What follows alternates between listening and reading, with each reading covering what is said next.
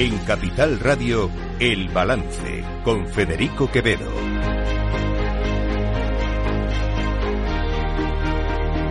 Señoras y señores, buenas noches, bienvenidos este jueves 22 de febrero de 2024. Son las 8, una hora menos en las Islas Canarias. Escuchan la sintonía de Capital Radio.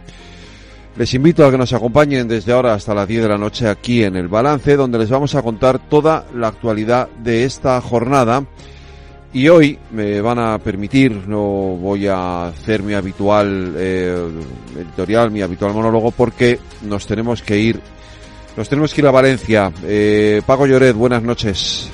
Hola, ¿qué tal, Federico? Muy buenas. A estas horas un incendio de enormes proporciones está cebando eh, con dos edificios de, de 14 plantas, cada uno en la capital del Turia. Eh, ¿Y cuál es la situación? Pues la situación es de máxima preocupación, de máxima alerta.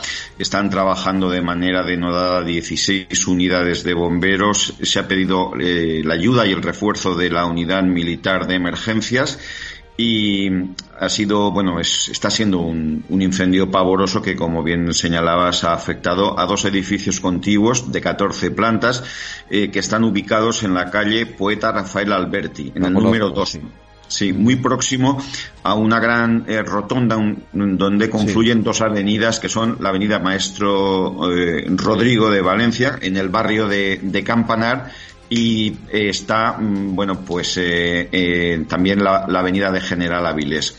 Ha empezado pues a media tarde en hay vídeos y hay imágenes de cómo ha empezado el incendio en la cuarta planta y a partir de ahí pues han empezado a haber llamadas al 112, se ha producido pues un auténtico mm, fenómeno masivo a través de redes, de, de grupos de chat, pero lo que más impacta es ver cómo eh, el incendio ha sido de una velocidad tremenda, probablemente ayudado por el viento de poniente que hoy estamos sufriendo aquí en Valencia y, ha, consumido en poco tiempo una superficie tremenda.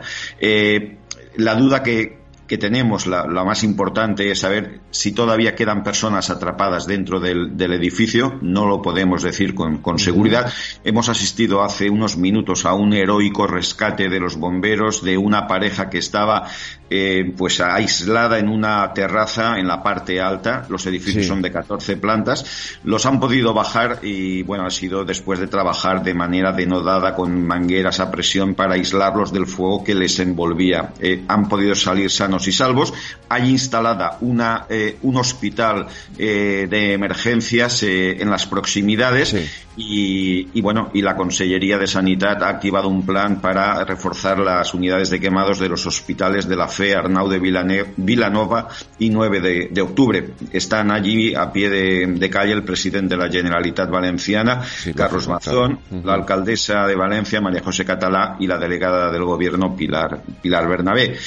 Y tenemos confirmación de que hay tres bomberos heridos, uno de ellos con fractura de brazo, que esas dos torres de esos dos edificios albergaban de manera aproximada a unas 500 personas. Hay testimonios que aseguran que ha habido muchas de ellas que han podido salir a tiempo con sus, eh, incluso con sus animales de compañía. Y lo que no sabemos si todavía, pues ha habido que quien no ha tenido esa, esa oportunidad. Claro, esta es la parte que, bueno, que iremos sabiendo en las próximas horas, evidentemente, porque ahora mismo es imposible, las imágenes son terribles. Eh, y, lo, y sobre todo es lo que tú decías, es decir, lo, lo, lo, más increíble es la velocidad de propagación del fuego, porque eh, en muy poquito tiempo eh, se ha extendido a las 14 plantas de los dos edificios, que es la parte eh, más chocante, ¿no? Más sorprendente. Sí, así, así ha sido, ha sido, bueno, efecto contagio. Vuelvo a insistir en el factor viento. Hoy en Valencia ha hecho un viento muy, muy fuerte, racheado, viento de poniente, viento seco. Eso precisamente no, no ha ayudado, ¿no? Eh, bueno, a las 5 y 20 oficialmente es el primer aviso que se ha, que se ha recibido y a partir de ahí mm, todo ha sido muy, muy acelerado y, desde luego, desde el primer momento las imágenes y las fotografías lo que confirmaban era la voracidad del fuego y sobre todo em, eh, eso, que, que, era, no era un incendio aislado, no, no, era auténticamente desproporcionado sí, sí, sí y sin ningún género de dudas, eh, pues eh, es el mayor incendio que ha sufrido esta ciudad a lo largo de su historia. Probablemente muchos recordarán un caso parecido en Madrid, el, edificio famoso edificio Windsor, que prendió con una velocidad tremenda eh, la diferencia es que aquí, claro, eh, es un edificio residencial donde vivían muchas personas, muchas familias. Es una zona moderna de Valencia, además. Sí. no, es, el barrio antiguo, no es el barrio gótico. No. No, para nada. Es una zona, situamos a los oyentes, eh, digamos, cercana al, cauce de, al antiguo cauce del río Turia, barrio de Campanar, cerca del Biopark, bueno, más o menos. Detrás hay una, un hospital, el 9 de octubre. cerca también hay otro hospital, el Arnau de Vilanova, es un poco una zona en expansión. El edificio eh, fue construido eh, en este siglo XXI, creo que hay, en los primeros años, sobre 2006 o por ahí, con lo cual estamos hablando de una construcción moderna. Eh, las causas, evidentemente, es todavía muy pronto para saber qué es lo que ha pasado y qué ha originado este incendio dantesco. He visto que las autoridades han pedido a los vecinos, a los valencianos, que no se acerquen aún así me imagino que, que claro, que habrá numerosos vecinos eh, queriendo llegar allí en, a, a ver qué es lo que ha pasado, ¿no? Y se ha solicitado a las, mm, a las fincas eh, contiguas que desalojen, que, que abandonen sus casas eh, para evitar cualquier, cualquier riesgo. También se habla de, bueno, hay un niño que ha, con, eh, ha sido trasladado al, hospital por inhalación de humo. Parece que afortunadamente no es nada que pueda poner en peligro, en peligro su vida. Y parece que hay, según me llega ahora la noticia, dos ingresos más en el hospital La Fe de Valencia con heridas de, diversa consideración. Pero ahora, por ejemplo, estaba viendo eh, en las imágenes que están dando los medios eh, el, inicio del fuego, que efectivamente sale en, es en una planta solo. Sí, y, claro, es. Eh, la cuarta planta. Sí, puede haber habido, no lo sé, o sea, y esto lo apunto simplemente, a, lo mejor un, un, problema también de, de de retraso, de que haya tardado los medios en llegar, porque es sorprendente, desde luego, que, Sí, no lo, no lo sé, sinceramente. Eh, ya te digo, eh, 5 y 20 es la hora que emergencias de la Generalitat del 112 eh, tiene registro de la primera, del primer aviso, ¿no? A partir de ahí, ya te he dicho, se han, bueno, incluso eh, tengo entendido que se han reforzado las dotaciones de bomberos de municipales de Valencia, de, de aquí de Valencia, con consorcios de poblaciones próximas como, como es el caso de, Moncada, eh, para eh, poder contrarrestar la virulencia de, un fuego que, que, ya te digo, ha, consumido en muy poco tiempo eh, prácticamente gran parte del edificio. Sí. En fin, confiemos en que mm, no haya víctimas mortales, en que y en que bueno tenemos ahí heridos, eso sí, que, pero en fin, la desgracia es tremenda, las imágenes son terribles, el incendio es pavoroso eh, y cualquier otra cosa pues la seguiremos ampliando aquí. En cualquier caso, conectaremos de nuevo contigo entre un rato para los deportes y si tienes alguna novedad, por supuesto, también nos la cuentas en ese momento. Por supuesto, estamos pendientes de todo ello y los oyentes de Capital Radio serán cumplidamente informados. De acuerdo, muchas gracias Paco, un abrazo, hasta ahora. Hasta ahora.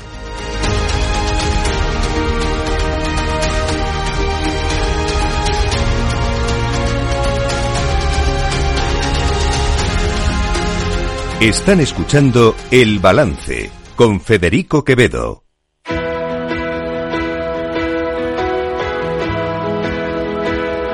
Las noticias de El Balance con Federico Quevedo, Aida Esquirej y Lorena Ruiz.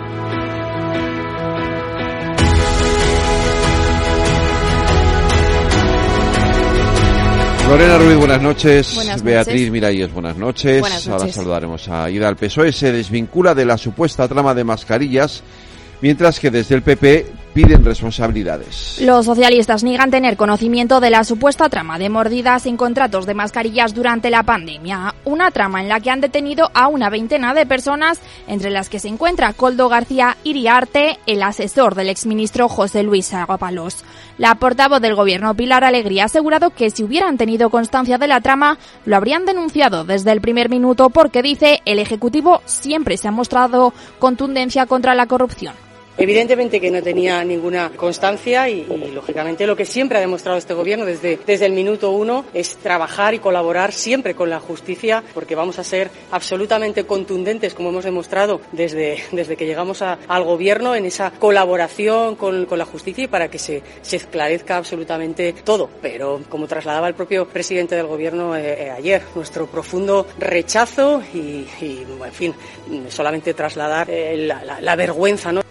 Entre las administraciones afectadas por la trama están el Ministerio de Transportes de Interior y las comunidades de Canarias y Baleares. Hoy se ha pronunciado precisamente el ministro de Política Territorial, Ángel Víctor, Víctor Torres, que era el presidente de Canarias cuando ocurrieron los hechos y que ha mostrado su disposición a colaborar con la investigación que la justicia haga su trabajo y que llegue hasta las últimas consecuencias. Colaboración, como hemos hecho siempre, como he hecho siempre con, con, la justicia. Y si finalmente ha habido alguien que se haya lucrado de manera irregular o alguien sabía que alguien se estaba lucrando de manera irregular, que caiga todo el peso de la ley sobre esas personas. Esta línea han seguido todos los ministros socialistas que se han mostrado muy sorprendidos por lo ocurrido y que se han ofrecido a colaborar con todo lo posible. Por su parte, la vicepresidenta segunda y líder de Sumar, Yolanda Díaz, ha calificado el caso de gravísimo porque dice el modus operandi refleja formas corruptas. Bueno, pues todo lo que estamos conociendo es gravísimo. El modus operandi indica que presuntamente son formas corruptas y por tanto quedamos a resultas del conocimiento de todos los hechos. Pero lo que estamos conociendo es muy grave. Es grave cualquier forma de corrupción, pero más doloroso es que alguien se lucre cuando nuestro país estaba asolado por una pandemia y la gente estaba muriendo. Por tanto, gravísimo. Mientras tanto, desde el Partido Popular exigen la dimisión de Ábalos como diputado y, el, y al presidente del gobierno, Pedro Sánchez, le piden que se responsabilice y dé la cara. Escuchamos al líder de la oposición, Alberto Núñez Fijo. El presidente del gobierno guarda silencio sobre los hechos e insulta a quienes le pedimos explicaciones. Este es el Partido Socialista actual, el que rebajó las penas por malversación, el que eliminó el delito de sedición, el que quiere amnistiar la corrupción y el que no le da ni media explicación sobre personajes como Tito Berni y Coldo y sus negocios turbios. En cualquier gobierno serio hoy mismo debería el presidente del gobierno dar una rueda de prensa Feijo ha pedido la comparecencia de los ministros de Sanidad de entonces y de ahora, de Ábalos y del resto de personas supuestamente implicadas. En Vox aseguran que la detención de Coldo García es solo la punta del iceberg y han acusado al PSOE de ser un partido político para el beneficio propio. Desde Podemos equiparan la corrupción con una señal de identidad del bipartidismo y tachan los hechos de gravísimos. No obstante, dejan en mano del PSOE tomar decisiones al respecto. Ione Belarra, secretaria general de Podemos. Creemos que efectivamente las prácticas corruptas son una de las señas de identidad del bipartidismo, desde el caso Púnica o el caso Gürtel al caso ERE, y nos parece que lo, en lo que ha avanzado precisamente nuestro país es en que ahora hay tolerancia cero. Ahora mismo la sociedad española ya no tolera ninguna forma de corrupción y esperamos que se investigue hasta el final y que se juzgue como corresponde. Creo que esa decisión tiene que tomarla el Partido Socialista en compromiso van más allá y exigen a Sánchez que dé explicaciones sobre el cese de Ábalos como ministro de Transportes y es que consideran que es un cese sospechoso y que Ábalos debería aportar más información. Para que se den estas explicaciones, desde Esquerra están estudiando llevar a cabo una comisión de investigación parlamentaria sobre un tema que consideran también gravísimo e incluso inhumano. Y mientras los políticos cruzan acusaciones, el juez que investiga la trama ha puesto en libertad a Coldo García, a su hermano y al presidente de Alzamora. El magistrado ha acordado medidas cautelares por lo que el ex asesor deberá presentarse en el juzgado cada 15 días, tiene prohibido salir del territorio nacional y le han retirado el pasaporte. Iñigo Urcullo convoca las elecciones vascas para el próximo 21 de abril. Beatriz Miralles. El Endacari confirma la fecha prevista en una comparecencia después de reunir al Consejo de Gobierno y las elecciones en el País Vasco serán el 21 de abril. De esta forma, los vascos acudirán a las urnas en las segundas elecciones de este nuevo ciclo electoral y a la vuelta de las vacaciones de Pascua comenzará la campaña electoral. Urcullo no opta a la reelección y pone fin a 12 años ininterrumpidos en el Gobierno vasco. Durante la comparecencia ha recordado los difíciles momentos vividos durante la pandemia y se ha mostrado agradecido con Euskadi. Lo reconozco como lo siento. He trabajado lo mejor que he sabido, buscando en cada decisión, en cada momento, lo que sinceramente creía mejor para nuestra sociedad. Espero haber procedido con el debido respeto. Así lo he intentado siempre. Pido perdón por mis errores y doy las gracias a Euskadi por todo lo que se me ha dado. Su sucesor, Manuel Pradales, se medirá con EH Bildu en un duelo muy reñido según las encuestas. La teniente fiscal del Tribunal Supremo ha rechazado investigar a Puigdemont por terrorismo en el caso Tsunami. Sí, la teniente fiscal del Supremo ha presentado el informe final en el que se opone a que se investigue por terrorismo al expresidente catalán Carles Puigdemont por su presunta implicación en los disturbios atribuidos a Tsunami Democratic justifica que no hay indicios suficientes de criminalidad y se desmarca así del criterio mayoritario de los fiscales del Supremo, pidiendo que se devuelva la causa a la Audiencia Nacional. Tras conocer la decisión, el ministro de Justicia y Presidencia, Félix Bolaños, ha mostrado su respeto absoluto a la Fiscalía y también a los que tuvieron un criterio distinto. Bolaños ha asegurado que la postura de la fiscal la comparten también otros juristas y dice lo que hay que hacer ahora es dejar funcionar a la Fiscalía.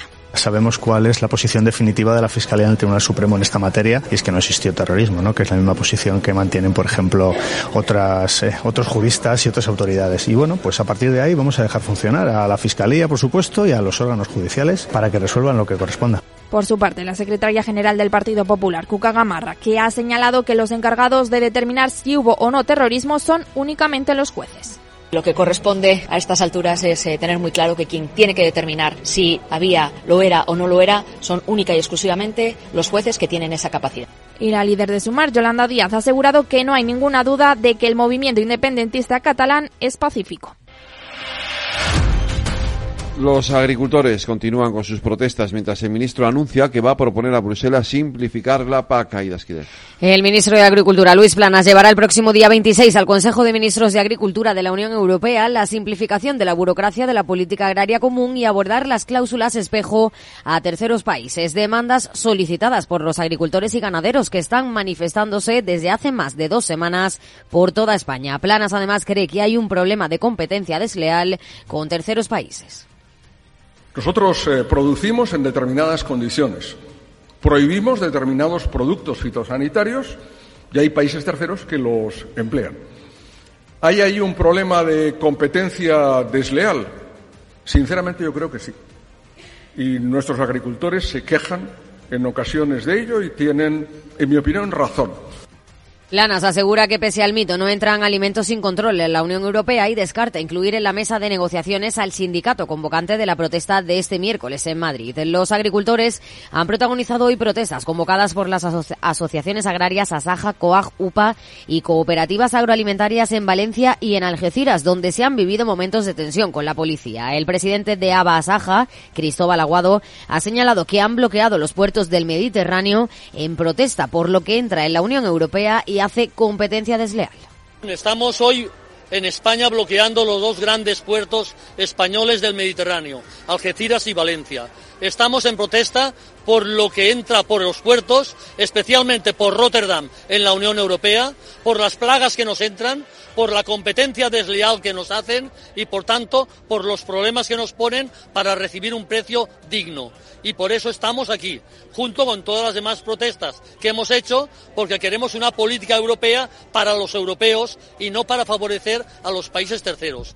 Por cierto, que hoy el Fondo Monetario Internacional ha advertido de que si continúan las protestas agrarias en Europa, los precios agrícolas podrían subir. Eso sí, no prevé que vayan a tener un gran impacto en el crecimiento económico de la región. La justicia europea insta a España a hacer fijos a cientos de miles de interinos de larga duración.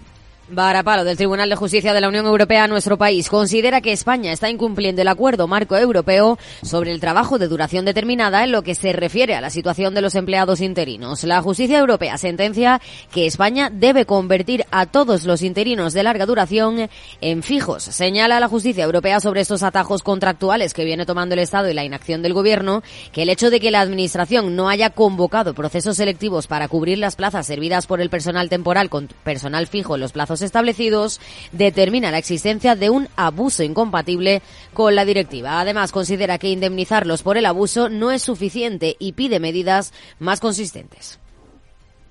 Iberdrola eh, y Repsol han presentado hoy sus resultados de 2023 y han criticado el impuesto extraordinario al sector. Repsol ha logrado el tercer mayor beneficio de su historia sin extraordinarios. La petrolera ha batido las previsiones con una ganancia de 3.168 millones el año pasado. Pese a que supone una caída del 25,5% respecto al histórico 2022, en el que rompía todas las barreras, el año pasado ha sido el tercero mejor de su historia sin extraordinarios, tras el citado 2022 y, 2020 y 2007. Josu John Imaz, consejero delegado de Repsol, ha reclamado un marco fiscal claro para invertir en España y critica el impuesto extraordinario. Si alguien invierte en España, crea empleo industrial en España para fabricar este cable, tiene que pagar un gravamen extraordinario. Y sin embargo, aquel que no invierte un euro en España, lo produce estos materiales en el extranjero, lo importa por el puerto de Bilbao o por el puerto de Barcelona y lo mete en el mercado español frente al que está produciendo esto en Aragón o en Tarragona, no paga nada. ¿Hay alguien que pueda sostener de verdad con la mirada alta que esto es social Asegura que sus decisiones de inversión en nuestro país las tomarán sin prisa y ha añadido que poder competir en las mismas condiciones que sus competidores de fuera, no como ocurre ahora con el gravamen extraordinario, será fundamental para la toma de cualquier decisión. Más duro ha sido el presidente de Iberdrola, Ignacio Sánchez Galán, también en conferencia con analistas. Ha vuelto a criticar el impuesto del gobierno a, a las energéticas, del que señala no tiene ninguna lógica ser el único país donde se mantenga este gravamen y pide una base estable para atraer inversiones. Lo escuchamos en la voz de su traductor bueno, están haciendo las cosas de una manera que no hacen que la situación sea atractiva. Y de hecho, en las medidas eh, transitorias sí que podemos superar este problema, pero eh, necesitamos una base estable. Pero no tiene comparación con nada de lo que hacen en el resto del mundo. Y España no tiene que ser diferente en este sentido tampoco, sino que tenemos que estar totalmente en línea con el resto de los países europeos y con otras naciones fuera de la Unión Europea, puesto que queremos hacer que este país sea totalmente atractivo. La compañía ha vuelto a fulminar sus propios objetivos. Bate su récord de beneficios al ganar, al ganar 4.800 millones en 2023. El Banco Central Europeo aprobó por unanimidad mantener los tipos de interés en el 4,5% en la reunión del mes enero.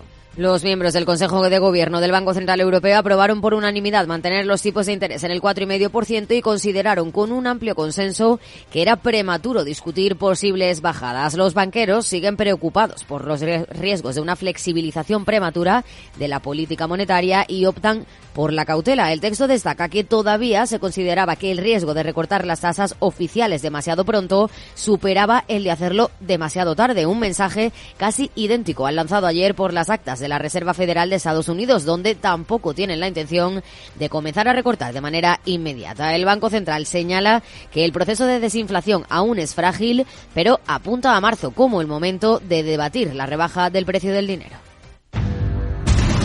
Y en los mercados, Aida Esquirej. La bolsa española sube el 0,31% y continúa por encima de los 10.100 puntos, animada por los resultados de algunos grandes valores. A la cabeza del selectivo español se ha situado Repsol, ganando un 5,45% tras publicar resultados y plan estratégico que incluye aumento de dividendo acompañado de Sabadell, Grifols e IAG. También ha ganado un 1,60% Telefónica tras unas cifras que los analistas valoran relativamente bien, pese a las pérdidas de 2023 y del cuarto trimestre por motivos extraordinarios. En el lado de las caídas, Enagas ha cedido un 2,33%, seguida de Iberdrola, que ha caído un 1,69% después de dar a conocer sus resultados, con una mejora del beneficio del 10,7% en 2023. Y como hacemos siempre, Lorena Ruiz, terminamos en Latinoamérica. Terminamos en Argentina porque el gobierno va a cerrar de manera definitiva el Instituto Nacional contra la Discriminación, la Xenofobia y el Racismo.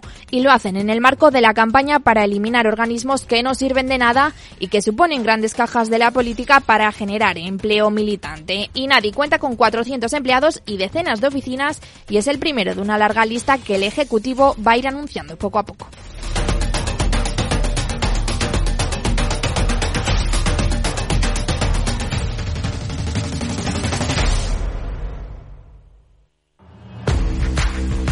Oye, pensando cómo ahorrar en momentos como este, con los precios por las nubes. Y todavía no conoces XTB, una nueva forma de invertir pensada para todos. Desde solo 5 euros y cero comisiones hasta 100.000 euros al mes para invertir en acciones y ETFs. Con XTB tu dinero está depositado en bancos españoles y tu broker es uno de los más respetados del mundo, regulado por la CNMV y los principales organismos internacionales. Y con oficina propia en Madrid desde el año 2008. Entra en xtb.com. Recuerda, xtb.com. A partir de 100.000 euros al mes, la comisión es del 0,2%, mínimo 10 euros. Invertir implica riesgos.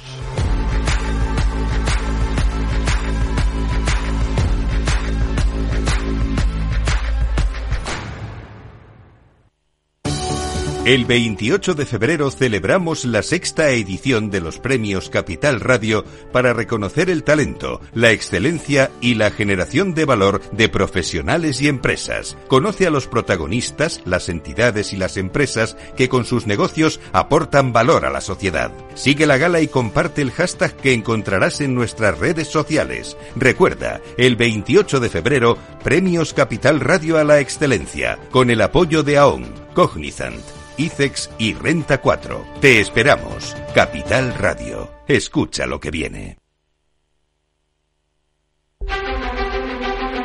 Cada día en el balance nos detenemos en lo más destacado de la actualidad económica y lo diseccionamos en la lupa de Laura Blanco.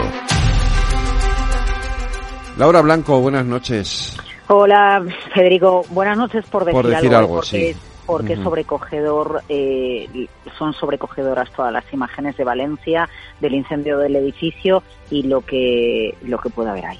Eh, sí, no lo sabemos. Hemos conectado antes con Paco Lloret, nada más empezar el programa. Es lo primero que hemos hecho, irnos a Valencia a ver qué es lo que está pasando allí. No sabemos más, eh, pero, pero bueno, iremos a lo largo del programa. Desde luego estaremos muy atentos a, a todo lo que, a toda la información que salga de, o que tengamos de- desde Valencia.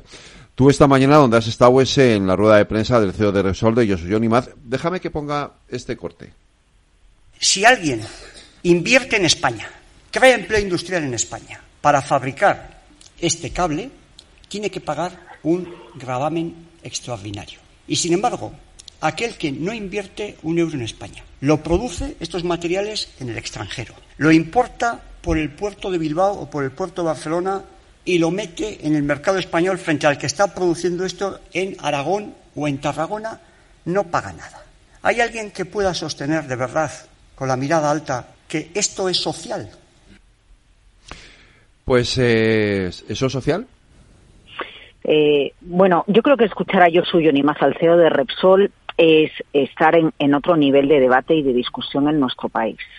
Bien, porque él, habla con conocimiento de causa y con hechos más allá de lo que muchas ocasiones es la demagogia mm, a la hora de, explicar hacia dónde tenemos que ir. Que mejor que un industrial de la energía para explicarnos la realidad. Hoy yo soy Johnny Maz ha sacado un trozo de un cable de alta tensión, nos ha explicado que tanto los materiales que utiliza por fuera como por dentro son derivados del petróleo y que por eso si se fabrica en España y en este caso el cable de alta tensión que él sacó está fabricado los diferentes derivados del petróleo en España tienen que acabar pagando el impuesto extraordinario al- a, a la energía el del gobierno y si lo importamos, si importamos el cable no y además no se ejerce un control verdadero sobre el lugar en el que se fabrica, porque de hecho importamos en muchas ocasiones productos porque es más barato fabricarlo en otros lados, porque no tiene las mismas condiciones, bueno, me da igual, laborales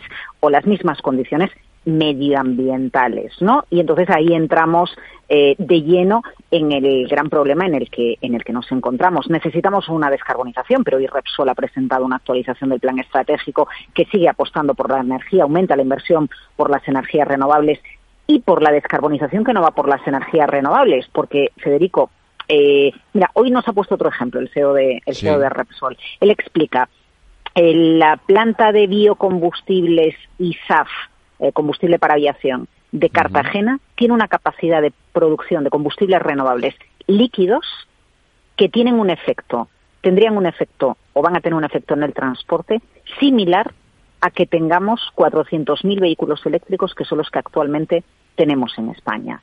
Es decir, la descarbonización no solo va por electrificar y no solo va por penalizar a quien utiliza eh, combustibles fósiles. La descarbonización es una amalgama de soluciones tecnológicas, líquidas, de innovación para que consigamos reducir las emisiones y el ejemplo de los biocombustibles de la parte de Cartagena, que es muy fuerte, ¿eh? que equivalgan a todo, a, la reducción de CO2 con todos los vehículos que tenemos eh, en carretera, pone encima de la mesa una realidad que necesitamos más cultura energética. Por eso te digo que el debate o escuchar a Yo Soy ni más es otro nivel en este país, porque no se trata eh, de decir simplemente es que no quiero contaminar, es que no quiero contaminar, porque sabes que tenemos mucho cinismo, mucha hipocresía en España eh, con eso del coche eléctrico. De hecho, el coche eléctrico está subvencionado, una planta que fabrica biocombustibles para, para descarbonizar eh, no, no está subvencionada eh, más, igual que lo hizo en el mes de octubre, eh, pone encima de la mesa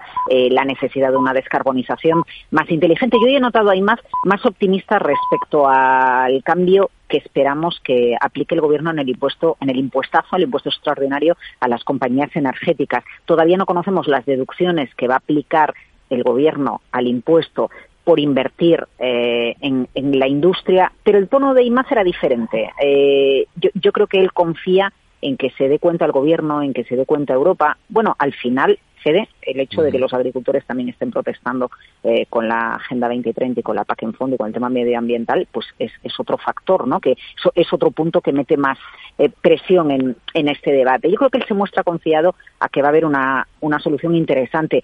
Eh, hasta 19.000 millones de inversión hasta el año 2027 es la actualización del plan de, de Repsol y luego mucho dividendo, porque al final eh, eh, Repsol lo que quiere es ser lo suficientemente atractiva para que otras compañías, eh, para que los accionistas no se vayan a otras compañías y se queden en Repsol. a tu pregunta, ¿es social eh, em, penalizar la fabricación en España? Mira, nosotros necesitamos muchos recursos. Necesitamos muchos recursos porque vivimos en un estado de bienestar, en un estado social con una población que envejece y necesitamos recursos para las pensiones, necesitamos recursos para la sanidad, para reducir la desigualdad. Y ese es un debate de altura también. La cuestión es que requiere de un diálogo y requiere de plantear políticas que hagan compatible la descarbonización con la necesidad de que el Estado capte recursos para poder hacer frente a este estado de bienestar en el que vivimos, no solo en España, ¿eh? en todo Occidente y sobre todo eh, eh, en, Europa. Por eso mm, yo tengo la sensación de que, bueno, la pregunta que, hace que hace IMAF es mm. una invitación a que reflexionemos acerca de cómo se consigue más riqueza, se reduce la desigualdad y se consigue una mejor economía en un país. Pues eh, Laura Blanco, no te pierdas eh, luego nuestra tertulia porque hablaremos de esto, también del impuesto a las energéticas, que es algo de lo que se ha quejado también hoy el, CEO de Iberdrola, mm. Ignacio Sánchez Galán, y, de todas estas cosas eh, aquí en un ratito enseguida. Antes vamos a conectar otra vez con Paco, a ver qué sabemos de, de Valencia. Un abrazo, cuídate, buenas noches. Buenas noches.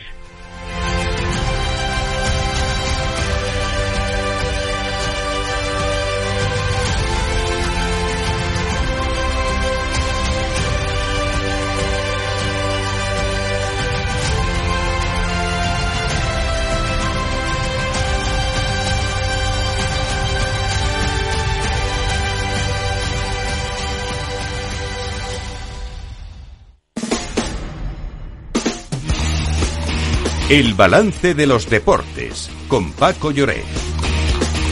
Paco Lloret, buenas noches. Hola, ¿qué tal Federico? Saludos. ¿Alguna novedad eh, rápidamente antes de irnos al deporte? Bueno, eh, simplemente confirmar que mm, ahora son 22 las dotaciones que están luchando contra el fuego. Mm, se han unido seis del consorcio provincial de las poblaciones de Moncada y de Torrent, muy próximas a la ciudad de Valencia, que hay instalados dos hospitales de montaña que hemos visto un vídeo estremecedor de un bombero que ha tenido que lanzarse, eh, había una colchoneta esperándole afortunadamente, y que calculamos que en esas, en esas dos eh, fincas, en esos dos edificios vivían aproximadamente 500 personas, que la policía está procediendo a identificar a todos los vecinos que han podido afortunadamente salir a tiempo y que de momento, de momento no hay confirmada ninguna víctima mortal, cosa que celebramos y que esperamos mantener en, en, las próximas en las próximas horas. Y algún experto apunta al poliuretano como elemento que justificaría la rápida, velocidad que han, que han adquirido las eh, las, llamas. Por cierto, el diario Las Provincias publica una información muy interesante respecto a, esta promoción que mm, nació en la época del boom de la, de la, expansión urbanística en la ciudad de Valencia, como en otras ciudades de España. esta promoción que se cotizaba a 6.000 metros, eh, de 6.000 euros, perdón, el metro cuadrado y que acabó pues, eh, pues fracasando y en manos del banco que tuvo que reajustar los precios para poder dar salida a, a todos los pisos. Hablamos del año 2006-2007, por esa, por esa época.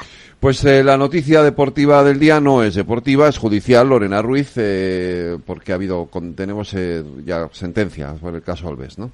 Sí, la audiencia de Barcelona ha condenado a Dani Alves a cuatro años y medio de prisión por agredir sexualmente a una joven en una discoteca de la ciudad condal.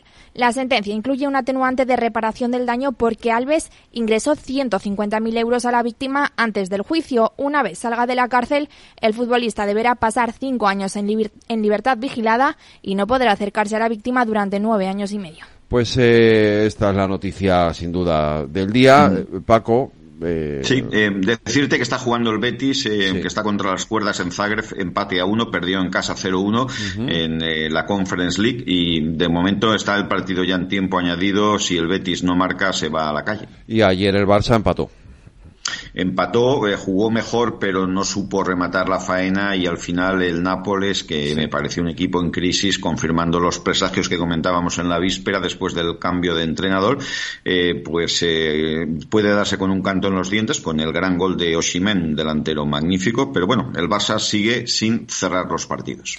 Y Paco, tenemos ya liga a partir de mañana. Sí, Mañana ya empieza la liga, una nueva jornada que en este caso es la 26. Se abre mañana con un partido interesante en San Sebastián, Real Sociedad frente a Villarreal. Continúa con el Granada Valencia a mediodía del sábado, Barça Getafe a la vez Mallorca y Almería Atlético de Madrid. El domingo a mediodía hay un Cádiz-Celta, que ya te expliqué que si el Cádiz gana, eh, eh, es, meterá al Celta en zona de descenso. Para los gallegos es un partido casi como una final. Betis-Atleti de Bilbao, Las Palmas-Osasuna y probablemente el partido más atractivo, el de las nueve de la noche, Real Madrid-Sevilla en el Santiago Bernabéu. Habrá homenaje a Sergio Ramos. Y el lunes se cierra con un eh, Girona-Rayo. Pues eh, Paco, el lunes eh, más deportes aquí en el balance. Gracias a ti, a Lorena. Un abrazo, cuidaros. Un abrazo, salud. Descubre el lado más verde de la economía y las empresas en una nueva newsletter de Capital Radio. Todas las claves de la semana sobre ESG en un mismo sitio. Suscríbete en capitalradio.es a claves ESG y recibe los contenidos del lado más sostenible de las empresas. Si quieres adelantarte a los cambios económicos, digitales y empresariales, escucha After Work. El programa de Capital Radio para profesionales, pymes y emprendedores que te ayudará a entender el momento presente y a tomar decisiones para el futuro inmediato. De lunes a jueves, de 7 a 8 de la tarde, con Eduardo Castillo.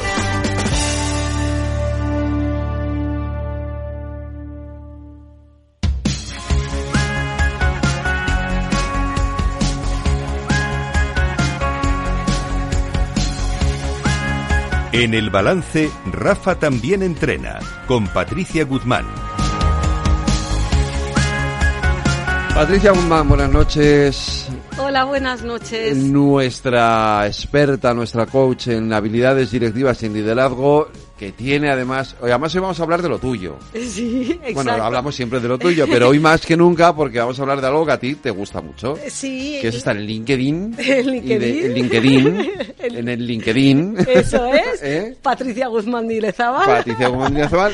Ya la saben, la pueden encontrar en LinkedIn. En LinkedIn. Y, hoy vamos a hablar de LinkedIn. Y vamos a hablar de, esta vez de liderazgo digital. Claro, pues eso. Y lo vamos a hacer con un pedazo de invitado. Sí, sí, sí. Tenemos mucha suerte de contar hoy, ni más ni menos, que vamos a, estar con Diego Rodríguez Pozo. Él es licenciado en empresariales por la Universidad de Derby, en, Reino Unido, y tras 20 años de puestos de alta dirección ha creado su propia consultora de carrera laboral con especialidad en formación directiva, desarrollo de cartera y búsqueda de empleo. Pero sobre todo, Diego hoy nos acompaña porque es un experto en LinkedIn y actualmente es top 200 a nivel nacional.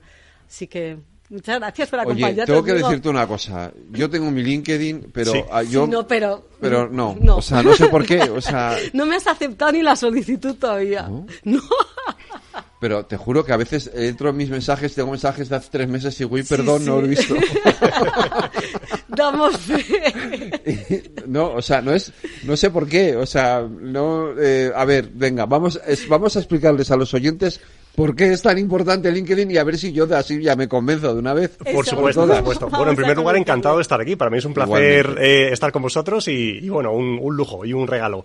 Eh, LinkedIn, la verdad que es eh, ni más ni menos que la, la red social laboral. Porque el resto de redes sociales son sociales Sí. y esta es la única laboral del mundo que tiene cerca de un billón de personas como usuarios.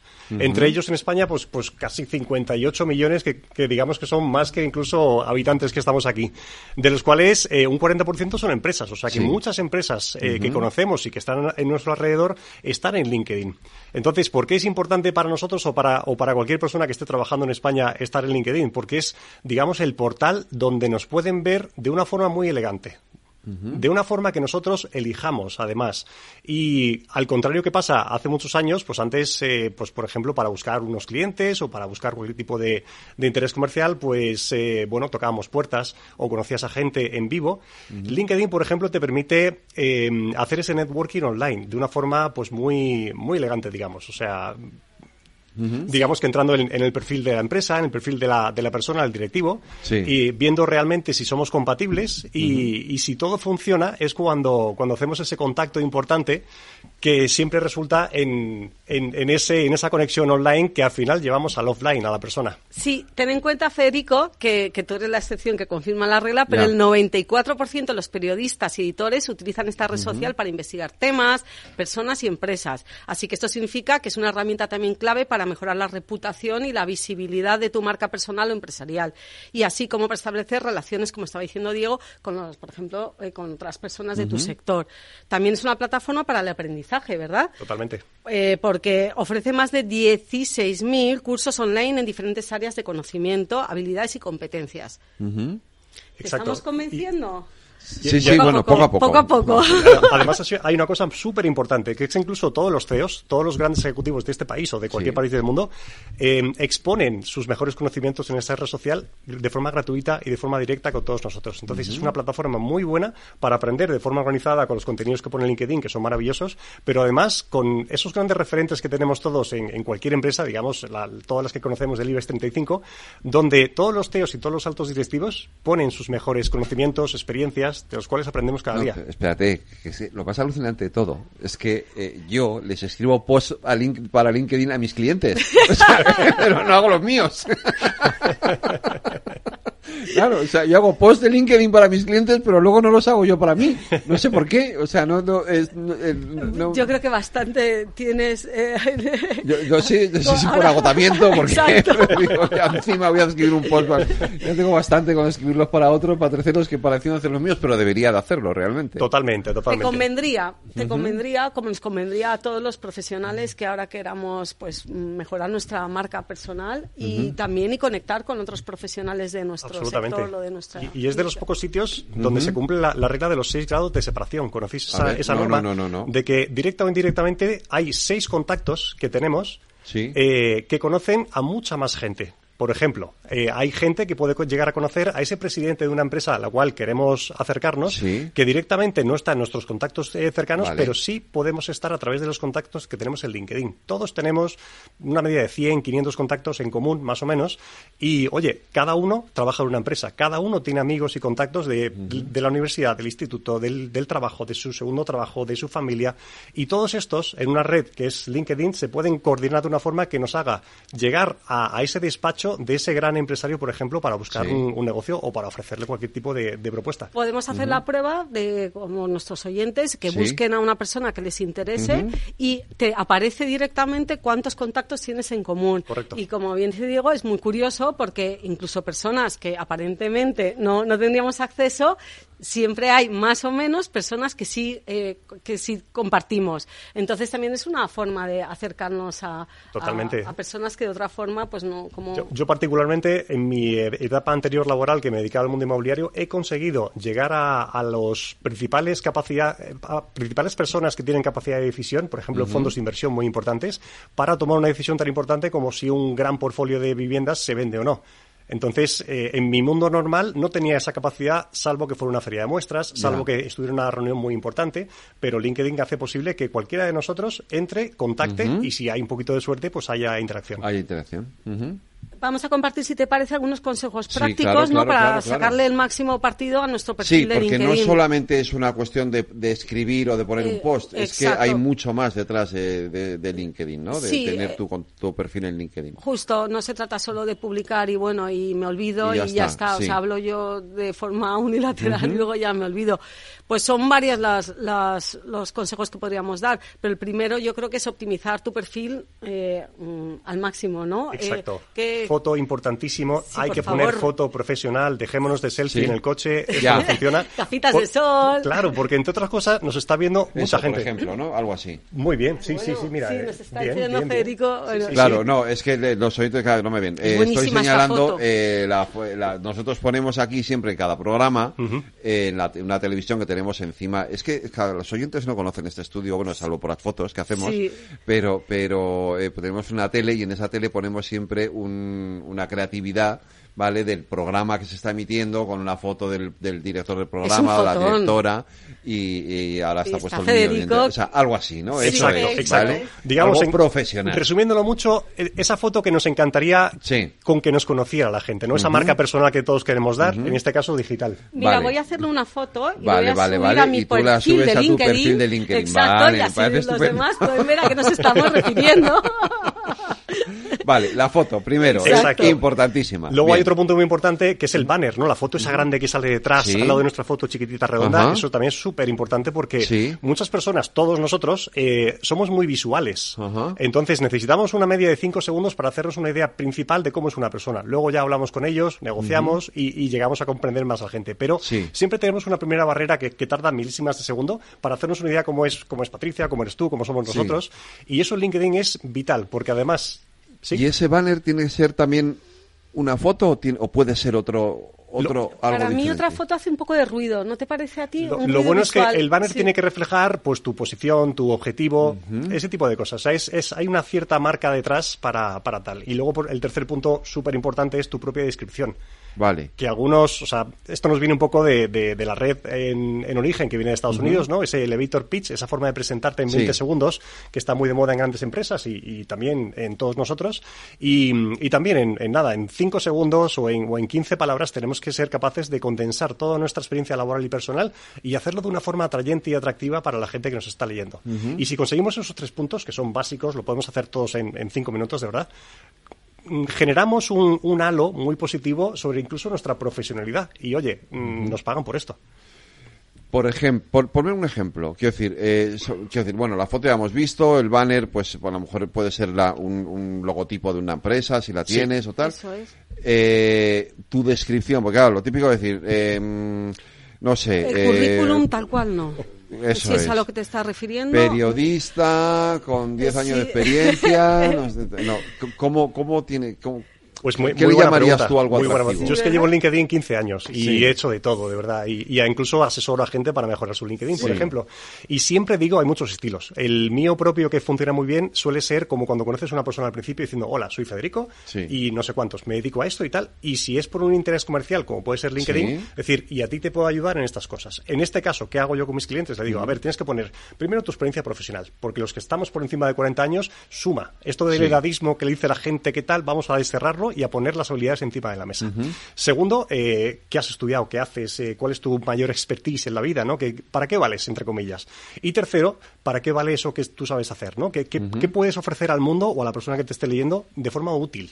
Por ejemplo, yo en mi caso, en mi antiguo eh, puesto laboral, pues era, era un, un ejecutivo de- del mundo inmobiliario. Entonces Sí. yo cerraba operaciones inmobiliarias bastante grandes. Ahora, por ejemplo, ayudo a la gente pues, a buscar empleo, a, a modificar sus habilidades profesionales. Entonces, eso es justo lo que pongo en, en mi pequeño, mm, digamos... Descripción, sí, esa Exacto. pequeña descripción. Para sí. que la gente, en nada, en, en cinco segundos, vea la foto, vea el banner, vea mi inscripción Vale. y ya sepa quién es Diego. Y entonces a partir de ahí pinchas. Exacto. Exacto. Yo a mis clientes les digo que, que cuenten su historia profesional, pero de una manera, eh, com- como está diciendo Diego, destacando su propuesta de valor y sus objetivos futuros también, o sea, hacia dónde nos queremos dirigir. Que eso yo creo que también es importante, no solo dónde estamos, sino hacia dónde queremos ir, ¿verdad? Exacto, exacto. Sí, siempre decimos que el LinkedIn es como el currículum del futuro. Es Me hacia, dónde quieres ir. Vale. Vale, sí, pero luego, porque luego es un currículum, quiero decir, eh, Sí. no solamente eh, pones la foto, el- la descripción, sino que luego ya cuentas. Es mucho más que un currículum. El currículum a día de hoy, también, de nuevo entramos en el tema de la inteligencia artificial, que primero filtra los currículum, luego viene alguien de recursos humanos y luego viene ya la persona que ha pedido el personal, lo que suele ser el directivo, por ejemplo. Eh, ninguno de los tres tiene mucho tiempo, entonces en segundos nos descarta. Eh, Sí. LinkedIn es el único sitio donde podemos explayarnos en nuestra experiencia profesional, en nuestros grandes logros que hemos conseguido, en nuestra educación que hemos eh, mm, vitaminado durante los años y sobre todo en los contactos que vamos agarrando durante nuestra experiencia laboral, que es importantísimo. Es lo que realmente da peso a ese currículum que presentamos al principio. Sí, y al hilo de lo que está contando Diego también, para, para los buscadores, a lo mejor las personas que nos están escuchando, también eh, en parte de su trabajo es eh, la búsqueda de, de talento, eh, las palabras clave cuando nosotros nos describamos va a facilitar a esos a esas personas que están buscando a alguien como nosotros que nos Sí. encuentren más fácilmente. Entonces también escoger a la hora de escribirnos las palabras claves adecuadas, eso va a facilitar a esos buscadores que está comentando Diego a que sea a que seamos más fáciles de ser encontrados. En este caso sí, sí nos eso es lo que nos interesa. Totalmente. Mm. Sí, porque dentro de esa de, de ese marea de billón de personas y todos los datos que hoy en día se cruzan, tenemos que poner palabras palabras muy clave de nuestro sector y nuestro objetivo para que nos encuentren. Oye, ¿hay datos de cuánta gente encuentra, por ejemplo, trabajo en... Uy, totalmente. El- curiosamente, el 90% de los trabajos, Sí. incluso en mercado oculto, que otro día si queréis, que si queréis hablamos de esto, eh, se encuentran y se hallan a través de LinkedIn. Sí, yo mis Curioso. últimos datos son el 87% El ahora mismo, 87%, actualmente, el sí. 87%, por- el 87% sí, Ujú. de los datos actualizados. Y, sí. y- y toda persona que es contratada a día de hoy en cualquier parte del mundo Sí. es, digamos, cotilleada por LinkedIn. Entonces, cuidado porque es la plataforma Sí. donde nos van a ver todos. Vale, ahí me lleva a otra cuestión, los idiomas. Se puede tener tu perfil en varios En varios idiomas, idiomas, eso claro. es además muy Ya, interesante, de pues, hecho. Si te lo sabes. Eh, sí, si no, no lo pongas. Yo claro, eso es lo es que decir, si no hablas inglés, no pongas tu currículum en inglés. porque- Exacto, Exacto, porque, justo. mm, Correcto, correcto, correcto. Si te van a contactar, por ejemplo, eh, alguien con interés y, y anglosajón, y, y, bueno, vamos a quedar un poco Vale, regular. de esto me lleva a otra cosa. Errores típicos de, hacer- de compara- que, no hay que cometer en LinkedIn. eso me gusta. Claro, porque este es uno, por ejemplo. No, Vale. no, no, no pretendas ser algo que no eres, ¿vale? No, yo no soy bilingüe en inglés, no voy a poner mi currículum en Eh, inglés es. porque obviamente la voy a liar. O sea, cuando me llamen en- y El, me... el- el más recurrente es que todo el mundo pretende ser lo que no es. Eso es. Y siempre decimos, sé tú mismo. Y además una versión mejorada. O sea, si puedes darle un poquito Vale. de, de maquillaje. Yo diría que fíjate que, que No, no se puede utilizar los filtros de TikTok, ¿no? Eso sí que Eso no. se ha ¿no? Además tiene más, tiene el- la imagen tiene peso, pero los textos en, en LinkedIn también tienen bastante más peso que en otras eh, Sí, redes, por ejemplo. claro. Entonces ahí también se nos ve el Claro, primero. Insta- de- Instagram, TikTok sí, son redes de imagen. Eh, sí. LinkedIn Claro. es, un, es una red de, De- de de texto, texto. bueno, Exacto. como Twitter realmente Eh, también. Efectivamente. esto, muy, de- muy en boga con, con lo que, con las nuevas tecnologías, está la inteligencia artificial, ChatGPT. Mucha gente piensa que es copiar y pegar, y hay Ah, mucha no. gente que comete el error de, no sé, hacer un texto, por ejemplo, de la radio, de esta, de esta experiencia, y copia y pega directamente de la máquina. Sí. Gran error. Hay que personalizar todo lo que haces, o sea, porque se nota a leguas. Sí, y luego otro gran error para mí es esta gente que es que solo habla de sí misma pero no interactúa. También. O sea, eh, mm, yo solo publico lo que decías tú, publico, me olvido y, y yo no ni, ni felicito a otras personas, ni comparto, ni, ni comento. Al final es una red social profesional, pero es una red social. Claro. Y, como, y como en la vida real, no solo en la virtual, a todos nos gusta que también nos contesten y que también nos Sí. hagan caso. Entonces, esas personas que solo hablan de sí mismas y solo publican Hombre, y no interactúan, a en mí, por en realidad me se están encanta eso de tu autolimitando. perfil. Se están autolimitando, porque cuando yo comparto contigo, por ejemplo, yo te comento, tus contactos y mis contactos ya saben que estamos tanto, entonces sumamos los tuyos con los míos. Eso LinkedIn es brutal y Diego, eso tú lo, tú lo dominas. Claro, eh, no sé si se puede decir, pero yo tengo contactos de, de, medio, o sea, los típicos top boys mundiales, o sea, el top 10 o el, top 5 en este caso, que, que todos los días estamos eh, carteándonos y gracias a eso, pues, pues oye, eh, me conoce mucha gente. Pero, claro, ¿cuánto tiempo le dedicas? Diego? Pues para mí es parte de mi actividad laboral. Vale. Vale, pero entonces tu caso es distinto. Sí, sí pero la gente que... para, para el común de nosotros, digamos, y, os voy a dar un ejemplo que me lo puso también una persona de mucha referencia. Es como lavarte los dientes. Dedicarle cinco minutitos cada día todos los días. Quiero decir, lunes a viernes, tal, como algo habitual en tu jornada laboral, por ejemplo, si lo quieres dedicar a, captar clientes. Pero incluso en un trabajo de prospección en ventas, tú necesitas eh, salir a conocer gente. Esto es una forma de quedarte en casa o en la oficina y estar prospectando. Entonces, siempre es directamente proporcional a lo que tú quieras sacar de la red. Sí, y luego hay personas que efectivamente no tienen ese, ese tiempo porque, porque sí que hay que dedicárselo y, y bueno, mm, como tú has comentado, tú haces publicaciones, yo algunos de mis clientes con los que trabajo eh, con las sesiones de coaching, yo les llevo sus redes, no solo publicándolo, sino les asesoro, pero es que también eh, publico por ellos desde su perfil personal, porque les conozco tanto y a un nivel, eh, siendo su coach de, de, esta forma, y yo es uno de los servicios que también ofrezco a mis clientes, por ejemplo. Mm. Sí, sí, exacto. Es, es algo que, que digamos que, cada uno, también esta, esta red es muy democrática, entonces todo lo que tú pongas suele sacar a cambio. Entonces, si le pones poquito tiempo, pues claro, lógicamente. Pero si tu objetivo, por ejemplo, es captar clientes o conocer un nuevo mercado o tener información sobre una empresa a la cual quieres, quieres eh, acercarte, pues eh, como cualquier estudio comercial, o sea, cuanto más tiempo, pues mejor para uno. Pues, eh, conclusiones que sacamos. Sí, pues eh, vamos a aprovechar al máximo, ya que estamos, ya que le dedicamos tiempo y como, como estamos comentando, para eh, tener claro el objetivo de cómo queremos ser percibidos. O sea, antes yo creo que si paramos y hacemos una pequeña estrategia antes de empezar a publicar sin ton ni son o empezar a comentar, eh, tener muy claro qué es lo que yo quiero conseguir en este caso al tener mi, mi perfil de LinkedIn. Yo me quedaría con eso. Eh, hemos hablado, es verdad que hemos hablado del LinkedIn de, algo personal, pero luego también está eh, las propias empresas, que tienen sus propios perfiles de LinkedIn. Exacto, exacto. Sí, sí, hay empresas súper activas en, en, este, en esta red social y la verdad que se nota un montón. Eso facilita muchísimo la, la interacción y la conexión con cualquier persona que quiera interactuar con la propia empresa o con, o con gente que quiera trabajar en esa empresa.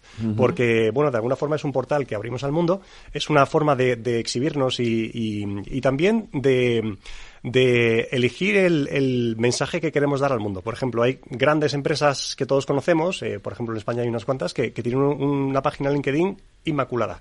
Claro, todo lo que yo puedo conocer de esta empresa, aunque tengamos una mala noticia en un momento puntual y tal, yo siempre voy a ir a esta fuente de información y si veo que está todo limpio, que todo es bonito, que todo es positivo, que tienen los valores que ahora compartimos todos, pues entonces eh, refuerza el mensaje positivo de la empresa. Lo mismo pasa con las personas. Alguien me presenta a alguien y antes en nuestra época nos cruzamos una tarjeta de, papel. A día de hoy nos cambiamos el LinkedIn, que es una cosa increíble. Bueno, tú y yo cuando nos conocimos eh, nos dimos nuestro perfil de LinkedIn Exacto. claro. Sí, bueno, ahora, y no, quiero decir, es verdad que ocurre casi con todas las redes sociales. Ahora casi hablas más por Instagram que por, hasta que por WhatsApp. O sea, que, que, que, esto es, es bastante habitual, ¿no? O sea, que. Sí, y este es un entorno, pues, más profesional, ¿no? Que lo que hace es un poco em, contextualizarlo en el entorno más profesional. sí, sí, sí. Y si tú fueras un director de recursos humanos, eh, ¿te guiarías práctica casi exclusivamente por LinkedIn? Sin duda, porque LinkedIn refleja también el trabajo que cada uno hace por su profesionalidad.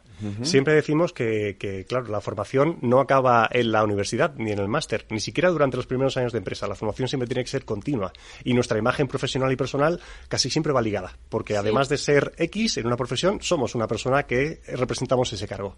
Entonces, muchas veces eh, nuestro nivel profesional, si trabajamos la red, eh, suele indicar el, el nivel donde, donde estamos, donde, eh, desde dónde hemos venido y hacia dónde queremos llegar. Entonces, como un director de recursos humanos, le da una información valiosísima, digamos un 90% del perfil de esa persona que puede entrevistarse al día siguiente. Sí, a mí cuando me contratan precisamente para, para, para búsqueda de personal en algunas de las empresas para las que trabajo, miro las actividades recientes de esa persona, a ver qué ha compartido, a ver qué, a dónde, también qué es lo que le gusta, no solo su perfil, sino qué, qué actividad ha tenido. Bueno, Diego, ¿dónde te localizas? Utilizamos? Pues el LinkedIn, ¿cómo no? Diego Rodríguez Pozo, estoy ahí, soy uno de los top y, y nada, feliz de, de, estar con vosotros aquí. De... Y, y, nuestra top, que es Patricia Guzmán, que también tiene su cuenta en LinkedIn. Y Federico, que va a empezar a utilizar Voy a empezar más, a utilizar más LinkedIn, lo prometo, lo intentaré, haré todo lo posible. Gracias a Muchas los dos. gracias. Cuidaros. Gracias.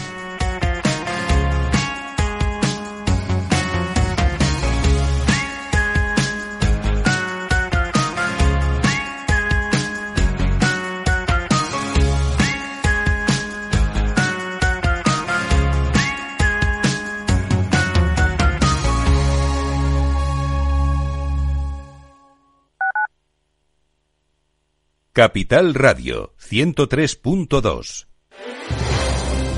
Si quieres entender mejor todo lo que rodea a nuestro sector alimentario, tienes una cita en La Trilla. Un gran equipo de especialistas te acercará a la actualidad económica y política desde el campo hasta la mesa. Conocerás sus principales innovaciones sin olvidar las producciones más tradicionales. Los sábados de 8 a 9 de la mañana con Juan Quintana, La Trilla de Capital Radio.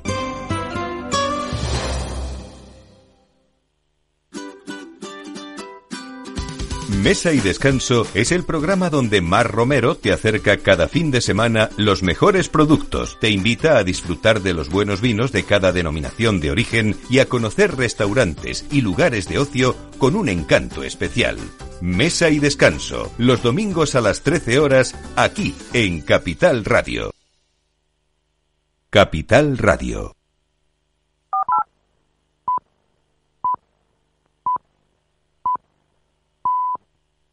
La economía entra de lleno en las noches de Capital Radio. No te pierdas la tertulia económica de la semana en El Balance con Federico Quevedo.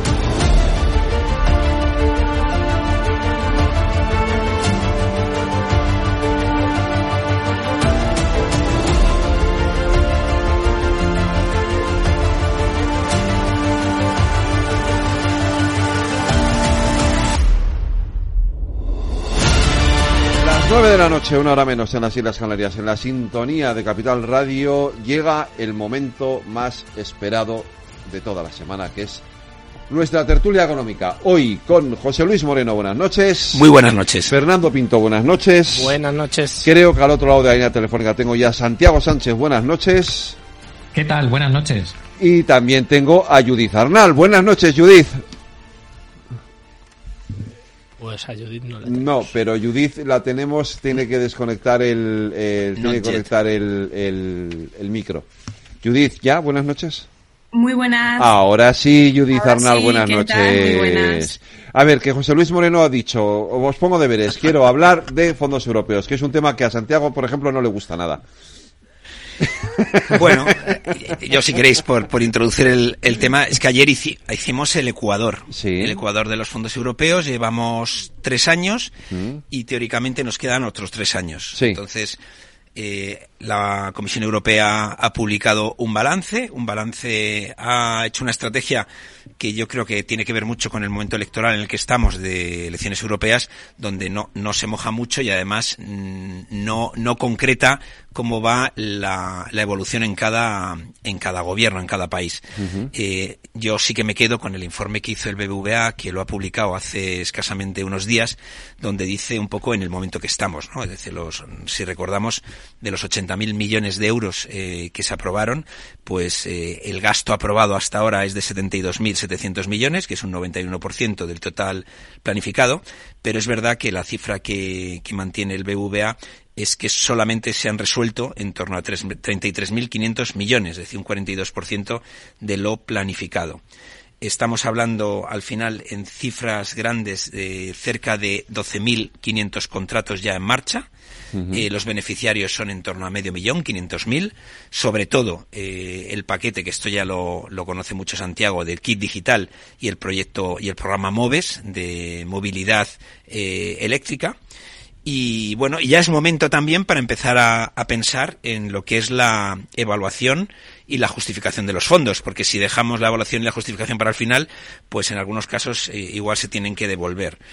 Con respecto a, a, a si llegan o no llegan a las pymes, pues esa es la queja. La queja es que no, no está llegando a las pymes. Eh, es verdad que hay puntos muy interesantes del plan, todo el tema de los 12 PERTES están muy bien, eh, digamos, repartidos en temas eh, prioritarios. Y con respecto a los datos generales, el dato que ha hecho público el, el digamos, la oficina de la Europea, de la Comisión Europea en, en España, es que eh, más o menos estamos hablando de un 6,6% del Producto Nacional Bruto a precios constantes de 2021. Somos el tercer país en el que más impacto van a tener estos fondos. Santiago. Bueno, es que José Luis es muy optimista en cuanto al impacto que van a tener los fondos. Yo, si, si tenemos que ceñirnos y ahora entraré en detalle, uh -huh. al principio de adicionalidad que tiene que cumplir estos fondos o las inversiones que se financian con estos fondos para ser más correctos, si tenemos que atender al, a la no financiación, salvo excepciones de gasto corriente que tienen que tener estos fondos, pues también me surgen dudas. Y los supuestos que está utilizando la Comisión Europea, y esto Judith también sabe mucho, porque el, el Banco de España muchas veces cuando hace sus estimaciones utiliza el supuesto de el máximo aprovechamiento de los fondos, la máxima eficiencia que cumplan estos dos requisitos que estoy haciendo y evidentemente ese escenario de máximos o de, máximo optimismo es en el que en el que se mueve la comisión. Dicho esto, dicho esto, eh, comparto mucho lo que dice José Luis. Se trata de un informe intermedio que cumple el reglamento eh, del, de los fondos europeos del mecanismo de recuperación base concreto, el artículo 32, que, en su, que marca perfectamente la fecha en la que se tenía que producir esta evaluación intermedia y, en mi opinión, señala eh, creo que es, es, un análisis muy global, ¿vale? Es un análisis eh, generalista, en mi opinión. No, no entra al detalle de, de, esos aspectos que a lo mejor nos gustaría conocer a los que seguimos la, la ejecución de los fondos europeos, ¿no? El detalle de cada país, cómo lo está haciendo cada país, cómo podemos comparar de manera homogénea eh, la eficiencia que está demostrando cada país en la ejecución de los fondos europeos y eso pues no tenemos los instrumentos adecuados y este informe no entra en ello. Sí que señala algunos aspectos que yo creo que son comunes, quizás más acentuados en el caso español, pero sí que son comunes a lo que se está dando en el conjunto de la Unión, es decir, hay un retraso en, el cumplimiento de los hitos. Eh, el informe de los, de los expertos, de las auditoras externas, señalan el problema de cogobernanza, los problemas que se están encontrando eh, las administraciones en sus diferentes escalones para asumir todo el, el, engranaje burocrático y administrativo que requiere esta gestión, tanto en, en, lo que tiene que ver con auditoría, como control, como procesos eh, señala también, pues, eh, esto que estábamos hablando, ¿no? En términos de eficiencia y eficacia, pues, que, que hay mucho que abordar todavía y, y, el potencial de crecimiento que, que puede suponer sobre un, ese escenario inercial donde no están presentes los fondos, pues bueno, en mi opinión, queda un poco en entredicho por estos supuestos que os digo, ¿no? Que, que realmente cuando bajas al detalle de las licitaciones, de las inversiones que se están financiando, pues te encuentras que, que son unos supuestos que, que en mi opinión, pues no, no están no están eh, eh, lo suficientemente mm, fundamentados. La cogobernanza se señala también en el informe y yo creo que esta es una, lo hemos comentado muchas veces, ¿no? La debilidad que supone dentro del plan español o de la implementación del plan español el hecho de, no haber trabajado una buena cogobernanza y una buena eh, pues eso, trabajo compartido al final para diseñar las inversiones que se adapten a los territorios, pues ese trabajo con las comunidades autónomas y con el sector privado y el impacto en las pymes como indicaba José Luis, lo pone, lo pone encima de la mesa este informe y esto es otro problema que también es común, pero que tenemos en España. Es decir, de, si más de 300.000, 330.000 aproximadamente de los beneficiarios son kits digitales, pues es complicado. Y con respecto al MOVES, pues mmm, basta escuchar a ANFAC eh, hace escasos días cómo pide que por favor se reajuste el MOVES porque no está respondiendo ni en tiempos ni en, ni en capacidad burocrática ni en cantidad a lo que necesita el sector de la automoción para abordar esa transformación y esa transición energética que, tiene que ver mucho con la movilidad. Y en líneas generales, pues, pues esta es mi visión del, del informe que, que, que ha presentado la Comisión Europea. Eh, yo creo que viene a construir pues ese relato que tiene que servir, ¿no? Pues para que se diseñe un, lo hemos comentado muchas veces en la tertulia, ¿no? La necesidad de inversión que tiene Europa para afrontar los riesgos geopolíticos en los que vivimos y contar con un instrumento estructural que yo creo que todos deseamos, ¿no? Que, impulse la inversión, pues para que eso ocurra, pues eh, este programa tiene que ser un éxito. Yo creo que esta, esta, este informe no entra en las cuestiones más críticas, se queda por arriba y contribuye a, pues a, no poner piedras en el camino de la construcción europea y de ese proceso de inversión. Pero en mi opinión, y ya con esto termino, eso no debe ser nunca incompatible con la transparencia, la rendición de cuentas y una buena evaluación del gasto público, porque sin eso, pues hacemos un flaco favor al conjunto de los europeos.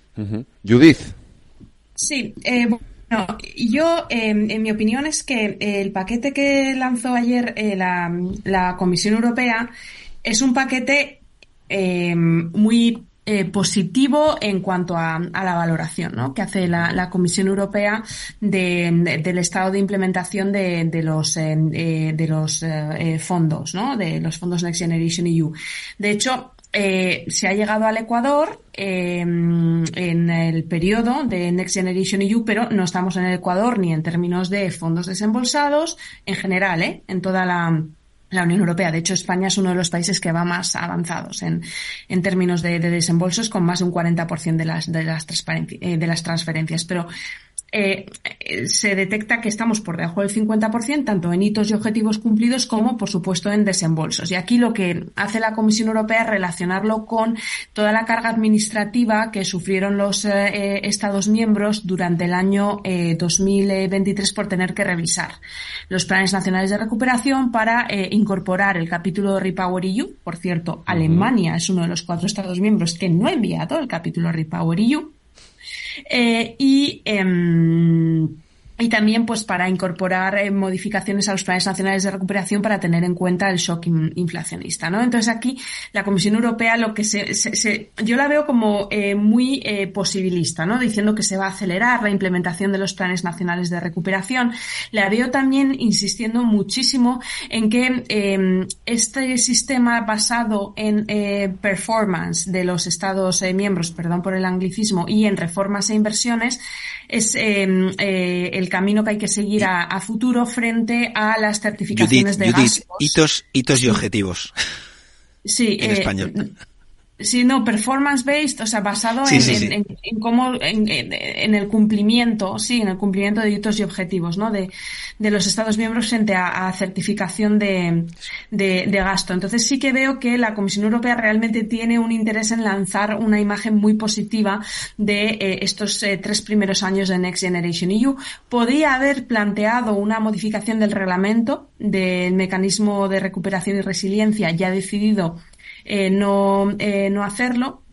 Entonces, eh, sí que veo que no, el documento quizás eh, se queda un poco corto, en mi opinión, en cuanto a lecciones aprendidas, ¿no? Básicamente lo que vienen a decir es que los Estados miembros tienen que mejorar sus capacidades administrativas, que ellos también tienen que aflojar con algunos requisitos que, mm, que, solicitan, por ejemplo, en materia de DNSH, reconocen que se han pasado. Y eh, también un elemento que me ha llamado mucho la atención del informe es que eh, inciden en la importancia de que eh, el gobierno central eh, involucre a los agentes sociales, a los gobiernos regionales en, la toma de, de decisiones. Pero a la vez lo que dice es esto es una cuestión de cada Estado miembro, entonces apáñenselas. Es decir, tenemos que tener un marco en el que eh, todos estos agentes eh, sociales estén involucrados y agentes sociales, gobiernos regionales, etcétera, pero eh, no podemos obligar en cuanto a la forma en que esto se tiene que llevar llevar a cabo. Simplemente vamos a pedir resultados. Yo creo que esto emana básicamente de una limitación jurídica en términos competenciales, de que la Comisión Europea no puede forzar a los Estados miembros a cómo involucrar a sus respectivos gobiernos regionales y agentes sociales en estos temas, pero sí que creo que recoge el guante de que esta es una eh, cuestión eh, importante. A futuro, eh, bueno, a futuro yo creo que realmente, y esto lo, escribía en un artículo de, del Mundo este, este fin de semana, yo creo que España tiene una responsabilidad muy especial, ¿no? En cuanto al éxito del, del Next Generation EU, porque somos el Estado miembro que más transferencias va a recibir o que puede llegar a recibir incluso por encima de Italia, 77.200 millones de euros frente a 69.000 millones de euros de Italia, que es el segundo Estado miembro que más transferencias eh, recibiría. Entonces yo creo que aquí, eh, y esto lo mencionaba eh, José Luis, el kit digital es un programa exitoso, de hecho es uno de los programas que destaca la Comisión Europea. La Comisión Europea selecciona un programa por cada uno de los seis pilares que tiene el mecanismo de recuperación y resiliencia y en el pilar de digitalización se destaca el kit digital.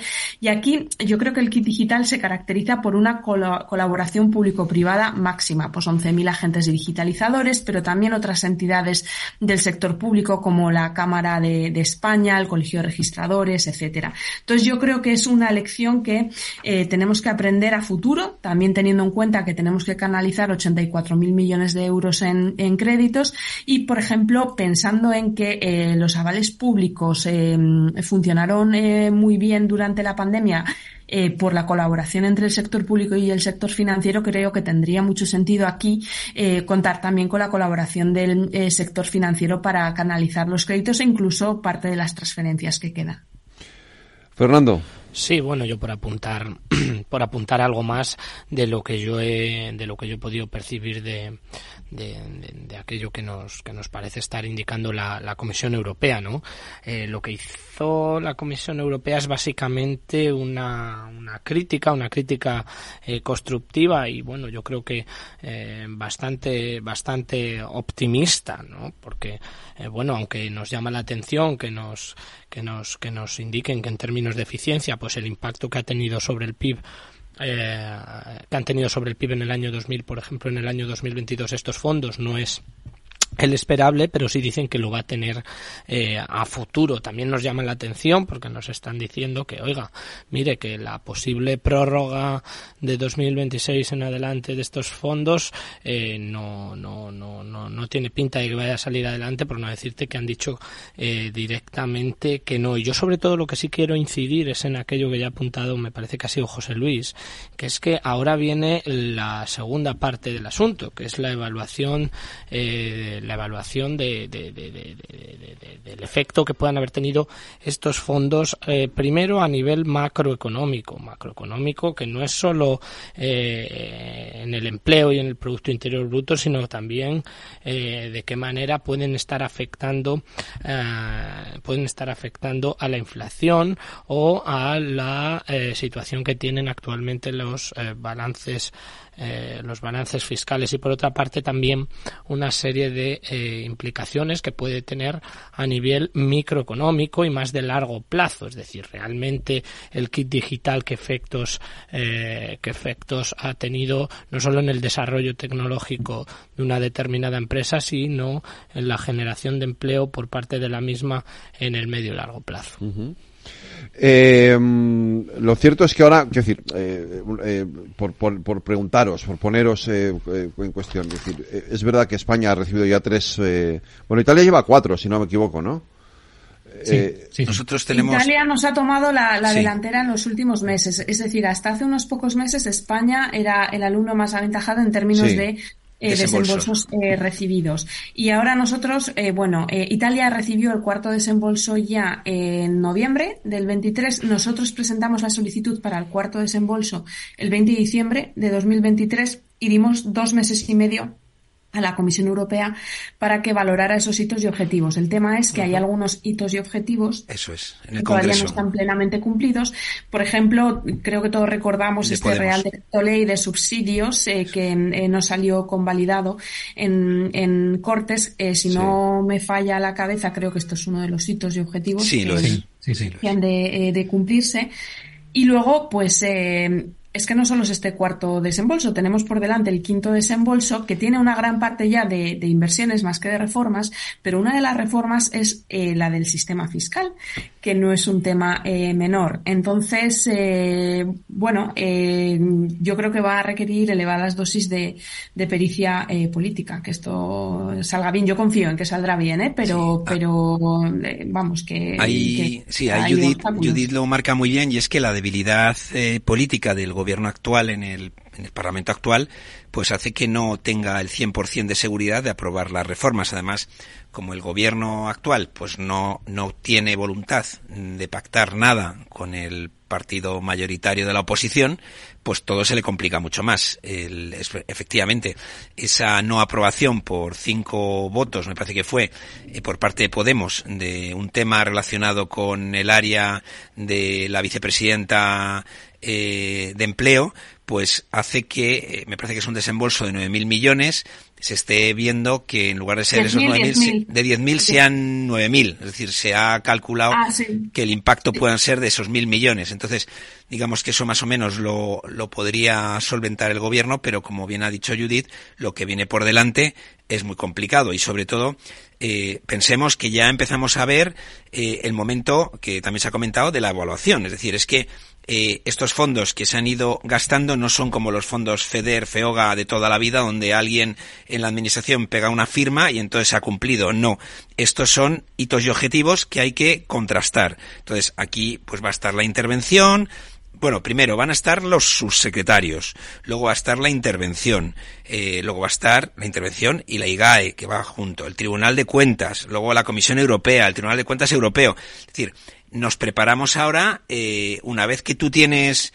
eh, los fondos, la justificación de los fondos, que va a ser, desde mi punto de vista, mucho más compleja que la propia ejecución en algunos casos. Santiago.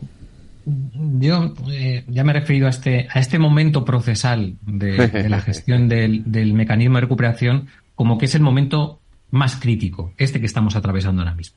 Por, porque se une eh, pues este proceso ¿no? de, evaluación externo que genera cierto estrés por un lado, eh, el paso de hitos cualitativos a hitos cuantitativos que se produce desde realmente desde el segundo semestre de 2023 es cuando ya viene ese cambio, pero desde luego se acentúa mucho ya en el año 2000 a partir de ahora, de, de este ejercicio.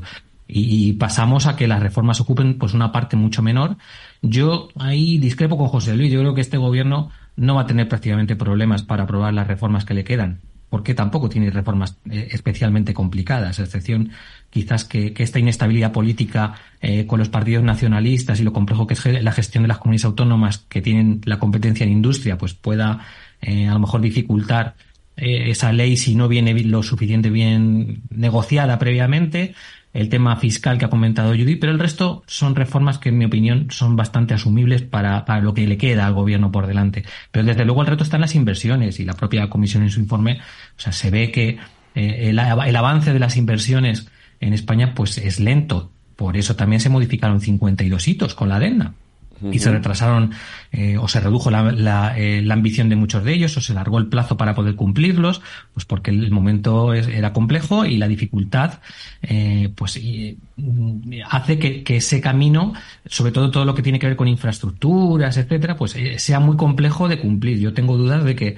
eh, vayamos a cumplir completamente todos, incluso la, asignación de los PERTES, salvo que esto cambie la dinámica y que vayamos a una concurrencia simple como ya se está produciendo en muchas de las convocatorias sustituyendo la concurrencia competitiva que evidentemente va a acelerar el proceso. Pero el momento procesal es complejo por todo esto que estoy diciendo y además incluimos los fondos de la adenda, que hay que integrarlos, implementarlos y, como decía Judith, aquí necesitas al sector financiero. Ya que no hemos contado con el sector financiero antes, ahora es un elemento absolutamente esencial para agilizar la llegada de los fondos y para realizar una muy buena selección de inversiones, para eso que hablábamos de eh, eh, que sean proyectos realmente tractores, aditivos, que, incorporen valor a, las cadenas eh, productivas. Y para eso el sector financiero puede hacer un perfilado y una selección de riesgos que, va a venir muy bien. A mí, me preocupa el modelo de, gobernanza, como ha pasado antes, que vuelva a pasar ahora con el Fondo de Residencia Autonómica, con esos 20.000 millones, que de momento, salvo que alguien me corrija, no hay ninguna concreción sobre cómo se va a gestionar, de qué manera, qué criterios, qué coordinación va a haber y qué eh, bueno, al final entiendo que quien se concede será el BEI, es decir, pero en cualquier caso se ha anunciado un modelo de cogobernanza para el BEI, para este Fondo de Resiliencia Económica, pero no tenemos conocimiento sobre él, o por lo menos yo desde luego no lo tengo. Y en términos de transparencia, pues yo creo que todavía nos quedan mm, cuestiones que mejorar y en esa transmisión de información que se produce desde las comunidades autónomas hacia eh, la Administración Central para que a su vez pueda reportar a Bruselas. Y yo insisto mucho sobre esto, pero la transparencia a mí me parece absolutamente esencial. Si necesitamos eh, ser, proceder a una buena rendición de cuentas para de verdad hacer una buena evaluación de las políticas públicas. Y esto es lo más importante que tenemos para gestionar de aquí al año 2026. Así que por eso decía que, el momento es especialmente crítico y, lo que hay que desatascar, desde luego, y el comisario Gentiloni ha advertido sobre esto, pues es esos cuellos de botella administrativos que tenemos y, esa dificultad que, tiene un país que generalmente ha tenido pues complicaciones para absorber fondos europeos como es el nuestro. Fernando. Yo aquí, em, si, me, eh, si me...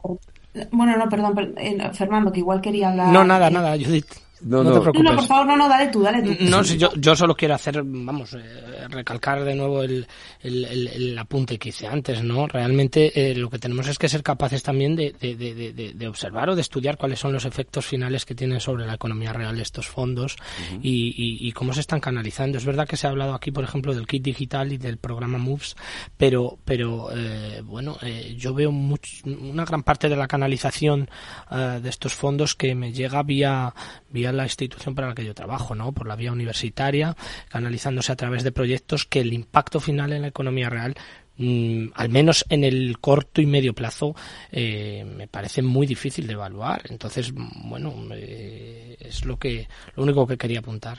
el kit digital, Fernando, esto es tan sencillo como que conozcamos cuáles son los bonos autorizados en cada una de las finalidades que financia el kit Y si esto es conforme se nos transmitió, o por lo menos la información que yo he dispuesto de ella, eh, de hace unos meses, y las tres, las tres eh, principales líneas que reciben solicitudes es eh, páginas web, gestión de redes sociales y gestión de procesos, eso no es transformar digitalmente. Claro, claro, claro. Judith, ¿qué ibas a decir? Sí, no, eh, a ver, aquí lo que yo quería decir es que estoy totalmente de acuerdo con eh, Santiago en la necesidad de que haya eh, transparencia, eh, pero no solo transparencia ex post, sino transparencia ex ante. Y esto es algo en lo que yo he incidido mucho porque cuando se comparan los fondos europeos con el Inflation Reduction Act, todo el mundo dice, bueno, es porque en realidad en Estados Unidos se están utilizando créditos fiscales en lugar de de eh, subvenciones, ¿no? que es un proceso mucho más eh, largo. Bueno, Italia ha hecho mucho uso de los créditos fiscales y en particular para la rehabilitación energética de viviendas y el problema es que han sido unos créditos fiscales eh, tan sumamente eh, generosos que ahora están teniendo que revertir parte, parte de ellos. ¿no? Esto salía en un artículo de Político hace unos días. Con lo cual, uno, hay que hacer un buen diseño de las políticas públicas. A mí me parece que los créditos fiscales tienen mucho sentido, pero hay que eh, eh, bien y sobre todo cuando hablaba de transparencia ex ante, es que eh, en Estados Unidos, al ser un único país, eh, por mucho que haya 50 estados, eh, en el caso concreto del Inflation Reduction Act, son fondos de los que se dispone a nivel federal.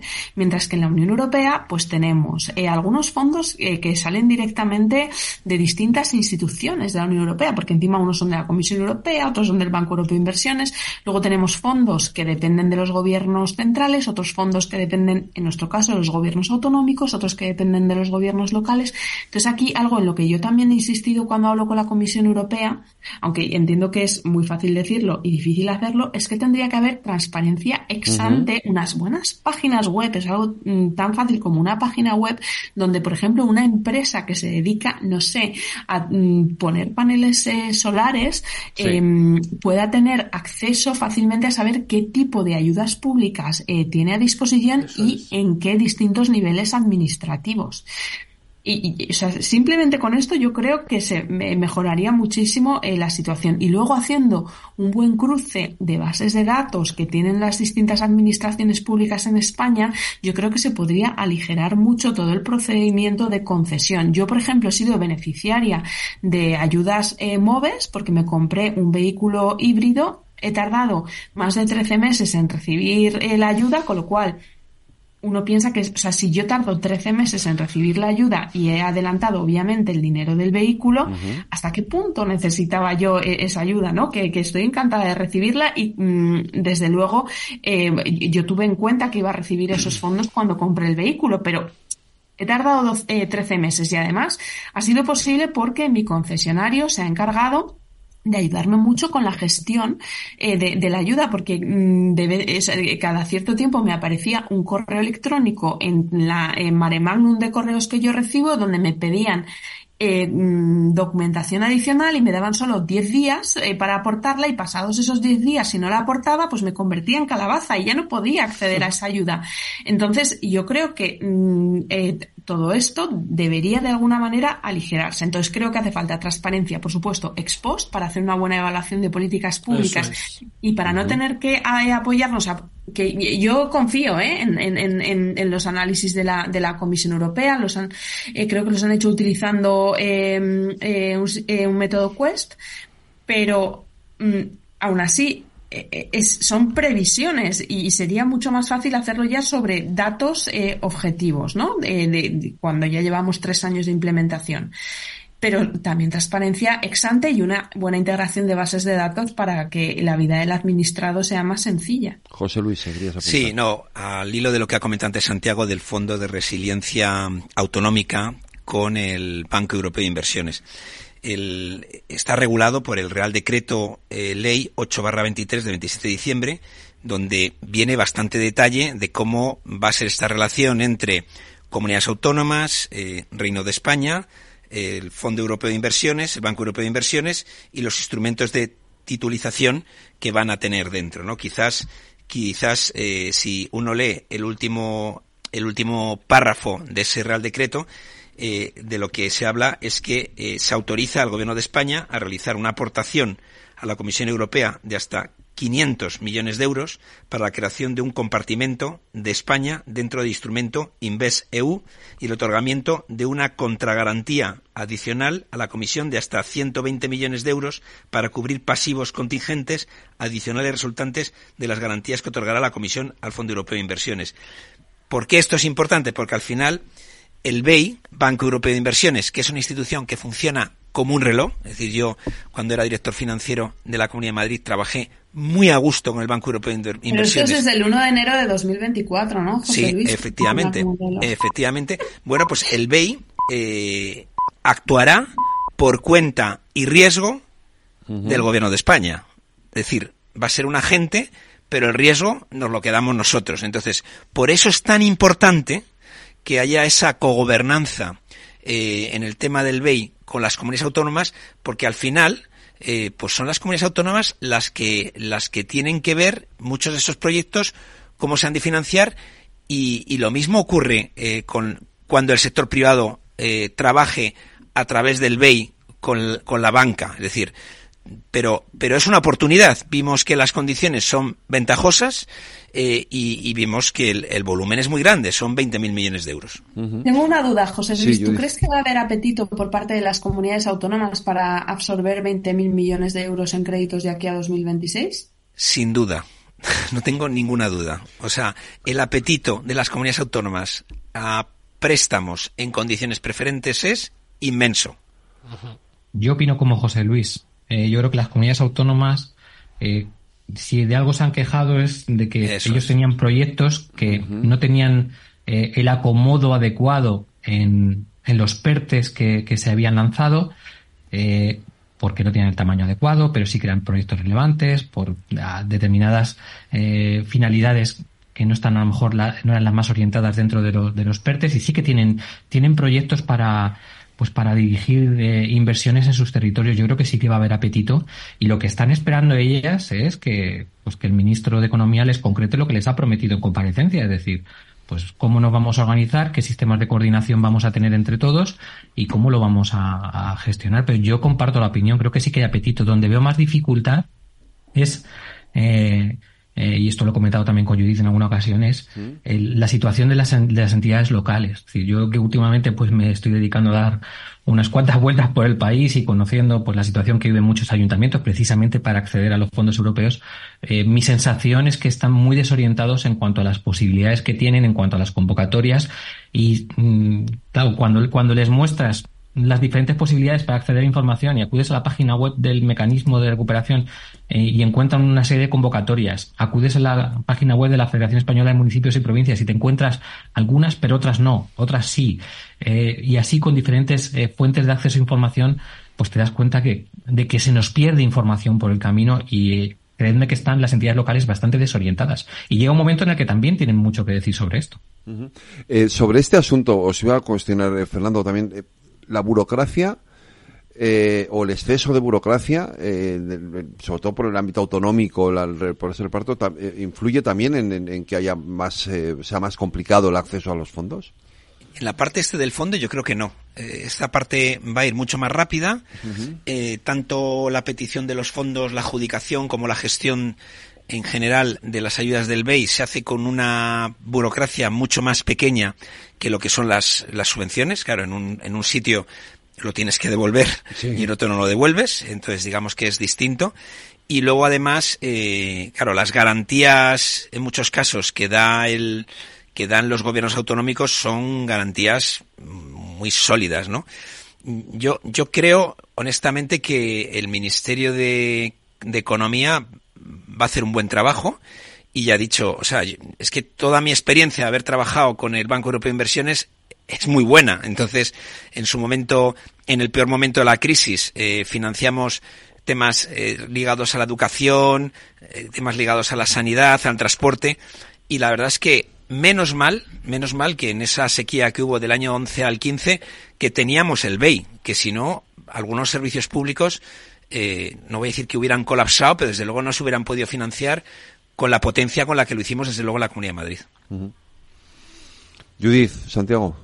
No, desde luego yo, yo estoy muy de acuerdo con José Luis con que, en que el Banco Europeo de Inversiones juega un papel eh, contracíclico en la financiación de la inversión eh, pública, que además es eh, el elemento que más sufre cuando eh, comienza una, una, crisis económica. Entonces, estoy muy de acuerdo con, con, lo que dice de que jugó un papel clave de naturaleza contracíclica durante esos años en España. En, estos momentos no tiene que jugar un papel contracíclico porque estamos en una situación de, crecimiento eh, económico, pero viendo la composición del crecimiento económico y que la formación bruta de capital fijo es, eh, lo que va peor y lo que va mejor es el consumo público, pues eh, no nos vendría mal que nos apoyaran en esa parte ¿no? de, de, la composición del, del PIB español. Eh, antes decía Santiago y José Luis, eh, hablabais de lo, volviendo otra vez un poco al tema de los hitos, em, eh, tenemos pendientes, es decir, la, cuarta entrega y la quinta. Eh, hay una de ellas, creo que es la quinta, la que, está pendiente de la reforma fiscal, ¿puede ser? Y tú decías, Santiago, que, tú decías, Santiago, que va a ser fácil. ¿La reforma fiscal también va a ser fácil de sacar adelante?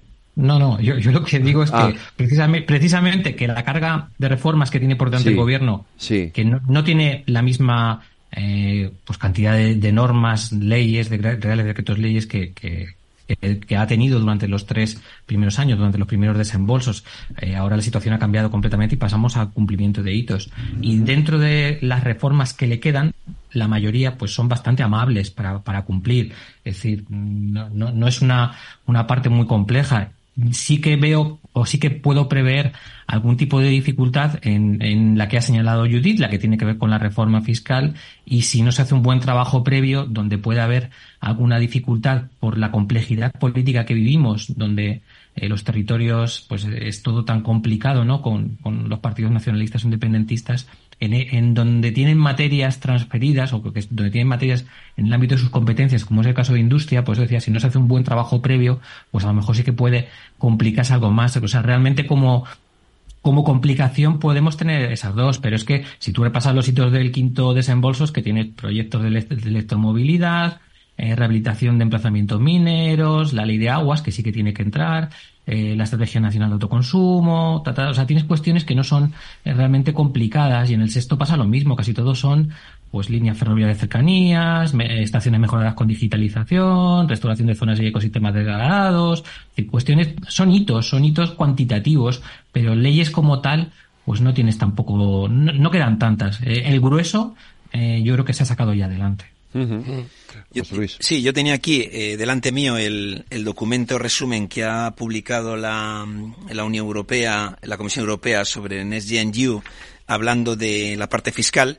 Y, viene pues básicamente eh, todo lo que tiene que ver con los impuestos, reducir el fraude y construir una Europa más verde. Entonces, básicamente aquí se habla eh, de evitar la evasión fiscal y el fraude que esto incluye eh, todo lo que tiene que ver con los pagos electrónicos, que se está haciendo ya alguna cosa, se está pidiendo mucha información a algunas plataformas de este tipo.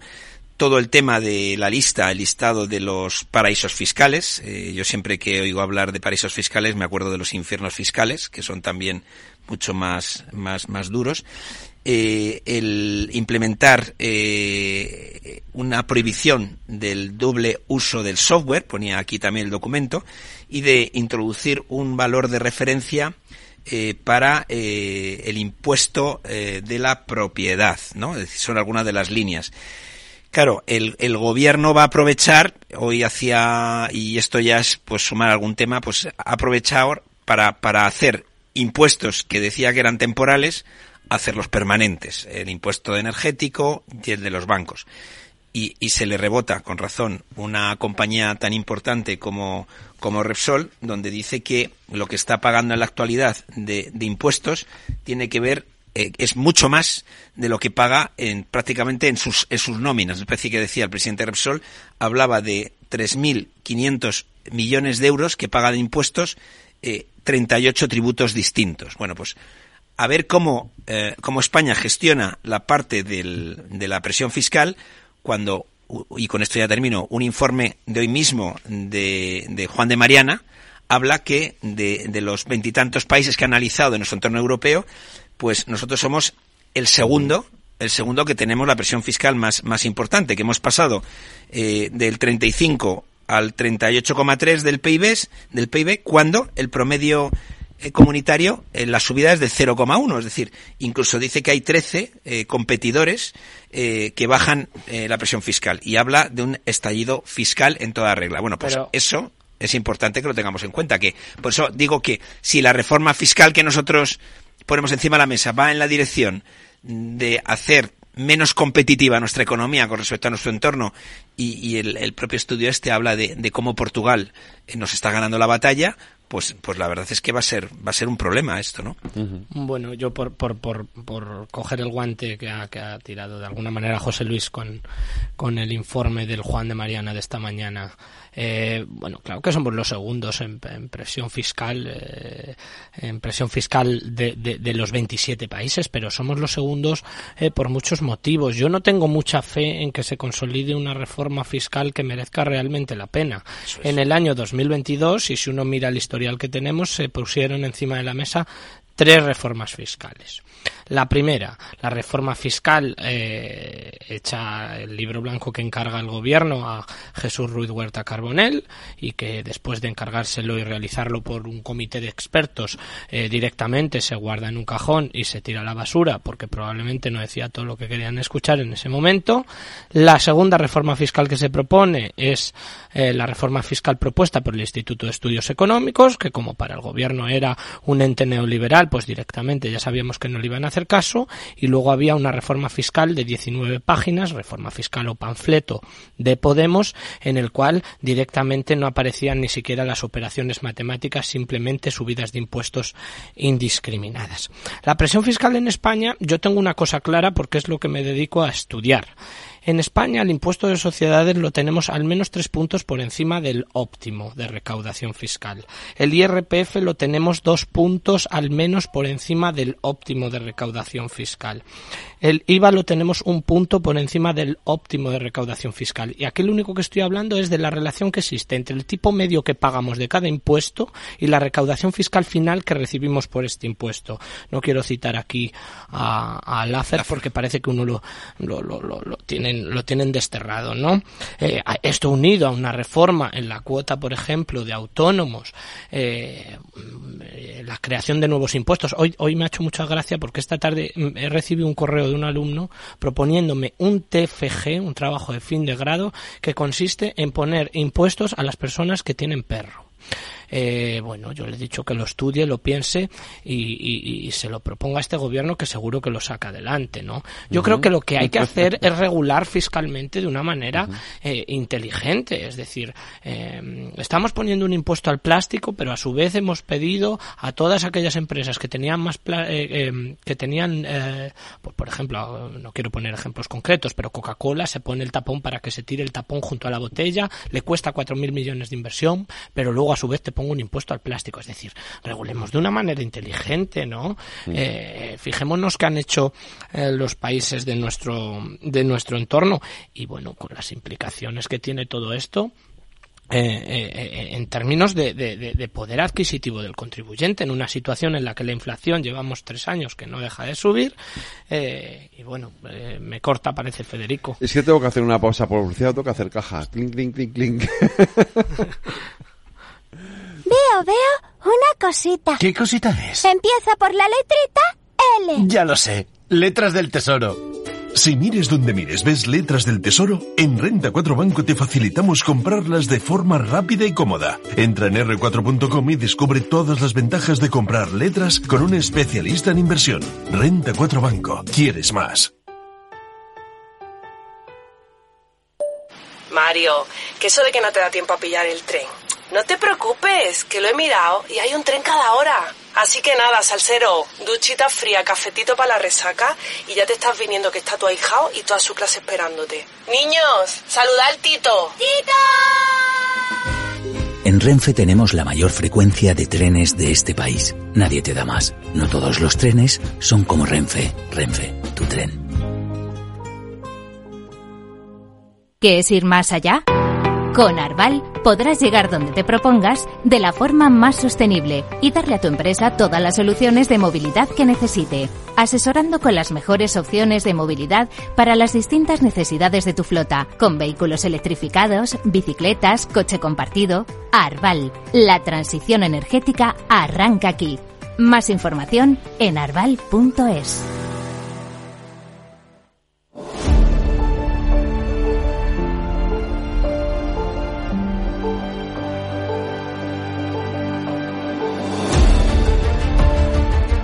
Bueno, antes de nada, antes de que sigamos la última hora de ese incendio pavoroso que está teniendo lugar en dos edificios en Valencia, es que hay ya 13 heridos, seis de ellos son bomberos, ha habido alguna imagen incluso bastante dramática, nos lo contaba Paco Lloret antes de un bombero tirándose por un balcón, me lo habían puesto evidentemente debajo una de estas camas elásticas, eh, pero bueno, por ahora no hay que lamentar eh, víctimas eh, mortales. Eh, la UME ya está trabajando allí y se han desplazado hasta 22 unidades de bomberos para eh, ayudar a sofocar este, este incendio.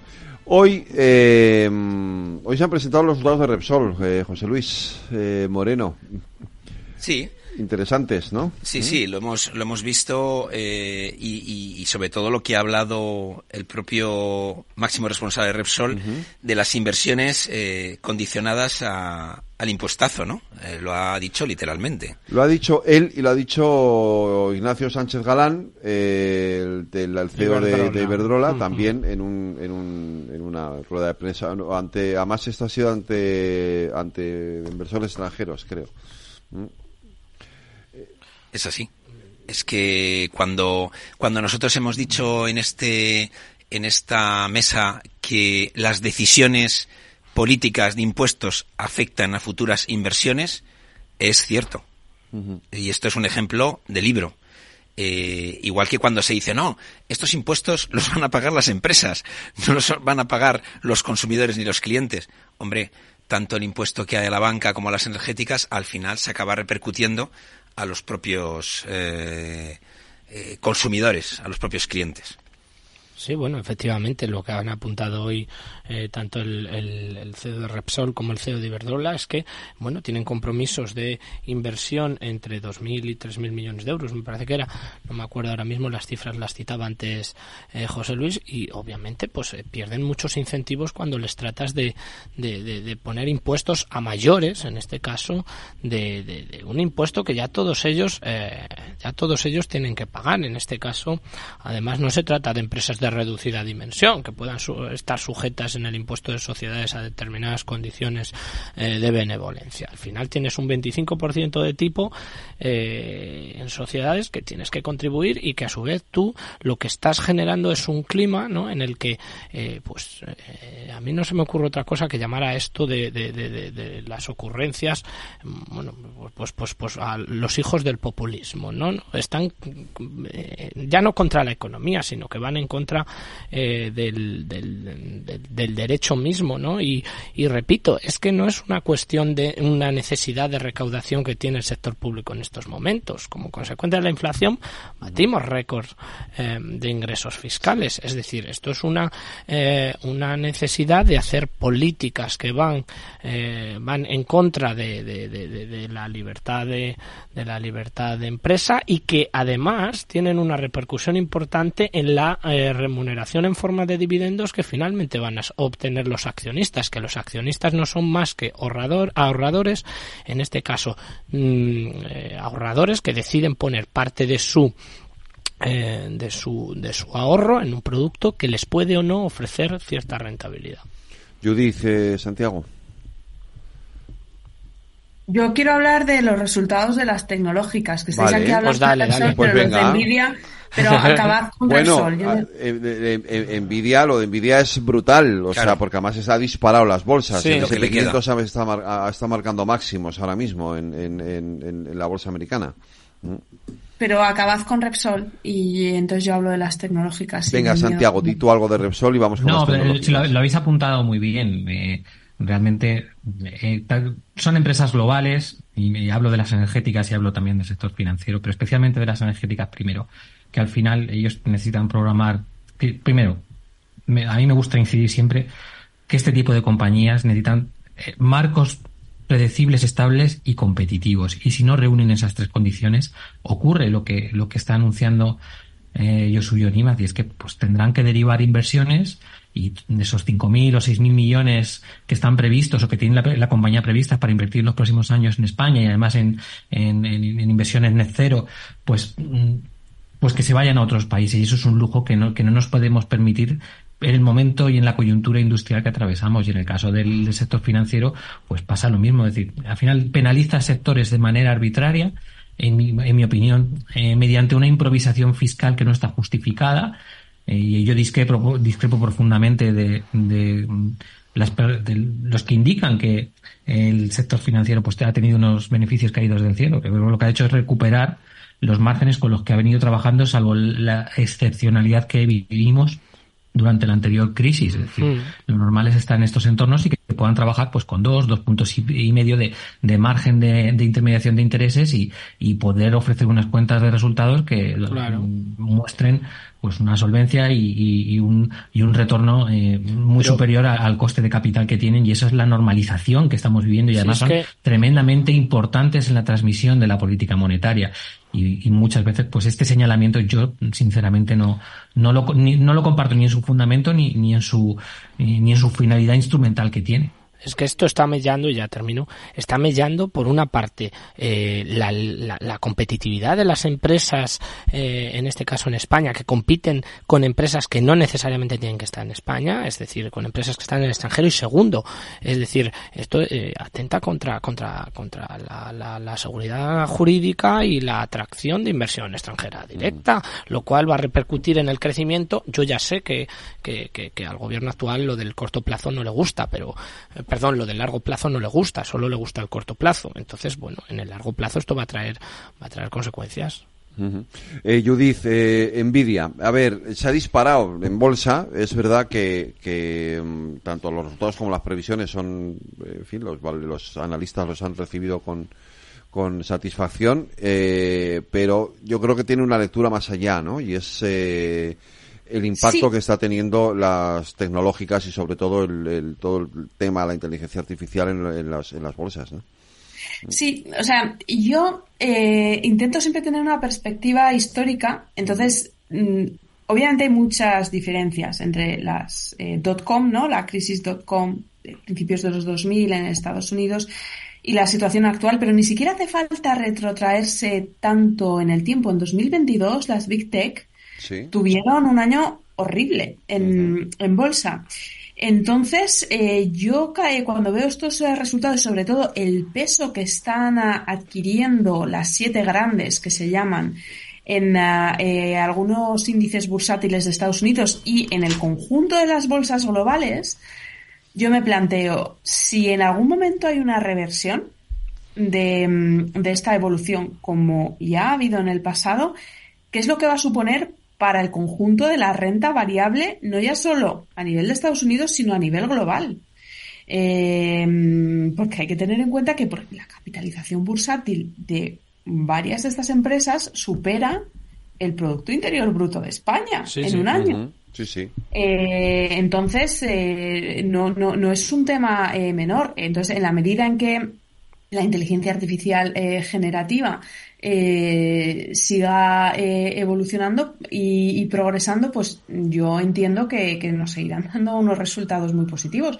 Pero es que yo en 2022 recuerdo el mal año que tuvieron básicamente porque, bueno, en los años de, de, pandemia, en 2021 les fue muy bien, en el 22 se, se redujeron muchísimo sus ingresos por, por publicidad, entre otras cuestiones, tenían un modelo de negocio que no estaba tan claro, en el 23 pues surgió el boom de la inteligencia artificial, se han montado en esto, entonces bueno, a mí es algo que desde un punto de vista de estabilidad financiera eh, creo que hay que seguirlo. Y yo personalmente, pues eh, cuando tenga un pelín más de tiempo, es una investigación que, me gustaría que me gustaría. Yo ahí solamente apuntar una cosa que según la información que tiene la SEC eh, de Estados Unidos, el margen bruto es del 76,3% decir, los, en los datos que están anunciando de ingresos eh, y beneficios que se han disparado un impresionante 769%. Es decir, que una empresa dispare su beneficio casi un 800%, es que está multiplicando por 8 eh, los beneficios, ¿no? Y, y luego, efectivamente, lo que hay, lo que hay encima de todo esto es la potencialidad que tiene la inteligencia artificial para poder hacer cosas 24 horas al día en cualquier idioma del mundo, desde cualquier sitio del mundo. Esto, eh, abrí quien pone puertas al campo, ¿eh?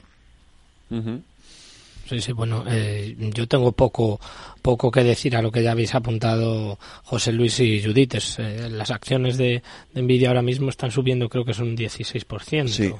Entonces, eh, bueno, pues eh, yo creo que también eh, es el resultado de una apuesta de riesgo durante estos años de inversiones en, en, en, en inteligencia artificial y que, bueno, pues, pues que, que tenemos que seguir y tenemos que estudiar. Pero es que están subiendo todas, ¿eh? Porque están subiendo Amazon. Sí, claro, arrastran unas a otras. Las siete, las siete están subiendo. Es que miran de ellas, sí. sí. Uh -huh. Pero es que Nvidia es que ha subido casi un 50%, bueno, más sí, de un 50%, sí, sí. solo de, de, de, en este año. Y, y, es una empresa fundada en el año 93, lo digo también. Que ¿Cómo? Es que... es que no sé si os acordaréis claro. o lo habréis vivido de cuando uno empezaba a comprar ordenadores, buscar las tarjetas gráficas de Nvidia, que yo sí, sí, es, es lo que me venía a la memoria enseguida. Sí, sí. sí uh -huh. pero, pero vamos, que en el último mes un eh, 200%, eh, un 1000% en los últimos 12 meses. O sea, esto eh, tiene pinta de que, de que es un rally que no, que no, que no va a parar. No, lo preocupante es lo que dice Judith, efectivamente, que ah. este texto es que, que, no sea una burbuja, ¿no? Es lo que tú vienes a decir, eh, Judith, Hay que seguirlo ¿no? de cerca. ¿Sí? Sobre todo una burbuja sistémica, porque burbujas uh -huh. eh, las hay eh, pues, por doquier. El, el tema es eh, que puede arrastrar eh, si esa consigo si esa burbuja se, se pincha dado el elevadísimo tamaño en términos financieros que están alcanzando estas empresas y lo que suponen en el principal mercado de renta variable mundial que es el de Estados Unidos. Oye, os pido unos últimos minutos para que en fin, ayer otra vez, eh, bueno, seguimos con el tema agrícola ahí pendiente. Eh, José Luis, ayer se, hubo manifestaciones por toda España. Yo no estuve ayer en Madrid, pero, pero imagino que, Bueno, en general, los que estamos en Madrid y vemos los tractores, pues desde luego nos solidarizamos con ellos. Eh, para ellos les cuesta mucho tener que venir aquí cuando tendrían que estar trabajando, que normalmente son autónomos, son empleados que comen eh, de lo que ellos trabajan, nunca mejor dicho, de lo que ellos plantan en, eh, con sus manos. Es muy importante que el Ministerio eh, de Agricultura se lo tome en serio. Es muy importante que defienda lo que están pidiendo los agricultores desde mi punto de vista es, es muy sencillo, ¿no? Por un lado, que esa transición tecnológica eh, vaya más lenta porque el cuaderno este tecnológico es un problema para muchos de ellos.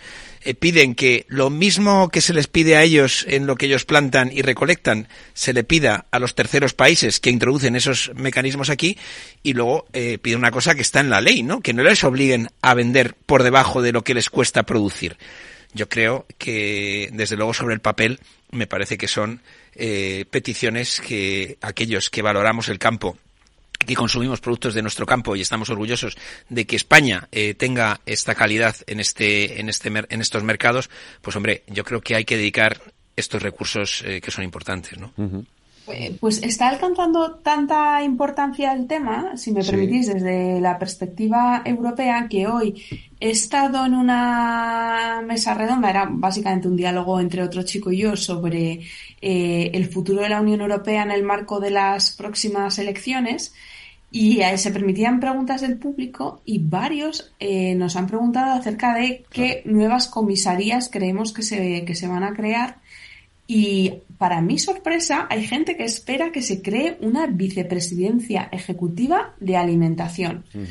Nos han preguntado nuestra opinión. ¿Creéis que tal? Y entonces yo, en el primer momento, me ha, sorprendido un poco, pero claro, luego eh, he parado un momento reflexionado y digo, mira, esto es importante desde el punto de vista de la autonomía estratégica. La alimentación es uno de los puntales, ¿no? Para mí, junto con eh, eh, sanidad, tecnología, alimentación y energía, ¿no? O sea, esos son cuatro puntales muy importantes de la autonomía estratégica abierta. Pero claro, con todas las protestas que están teniendo lugar a lo largo de toda eh, Europa, pues no me extrañaría que se tratara de em, eh, unificar todo en torno a una comisaría de, food, lo llamaban, ¿no? De alimentos. Santiago, unos segundos. Comparto lo, lo, que ha comentado José Luis y lo que ha comentado Judith. Entiendo las reivindicaciones absolutamente del, sector agroalimentario y lo que no espero es que nos pasemos de proteccionismo que pueda ser contraproducente y perjudicar exportaciones de otro tipo de, productos españoles que son muy importantes. Pero desde luego en los tres puntos que ha señalado José Luis son absolutamente esenciales y yo creo que todos coincidimos en ellos. José Luis, Fernando, Santiago, Judith, eh, gracias por acompañarnos. Un abrazo, cuidaros. Gracias a ti. Buenas Un abrazo. noches, gracias.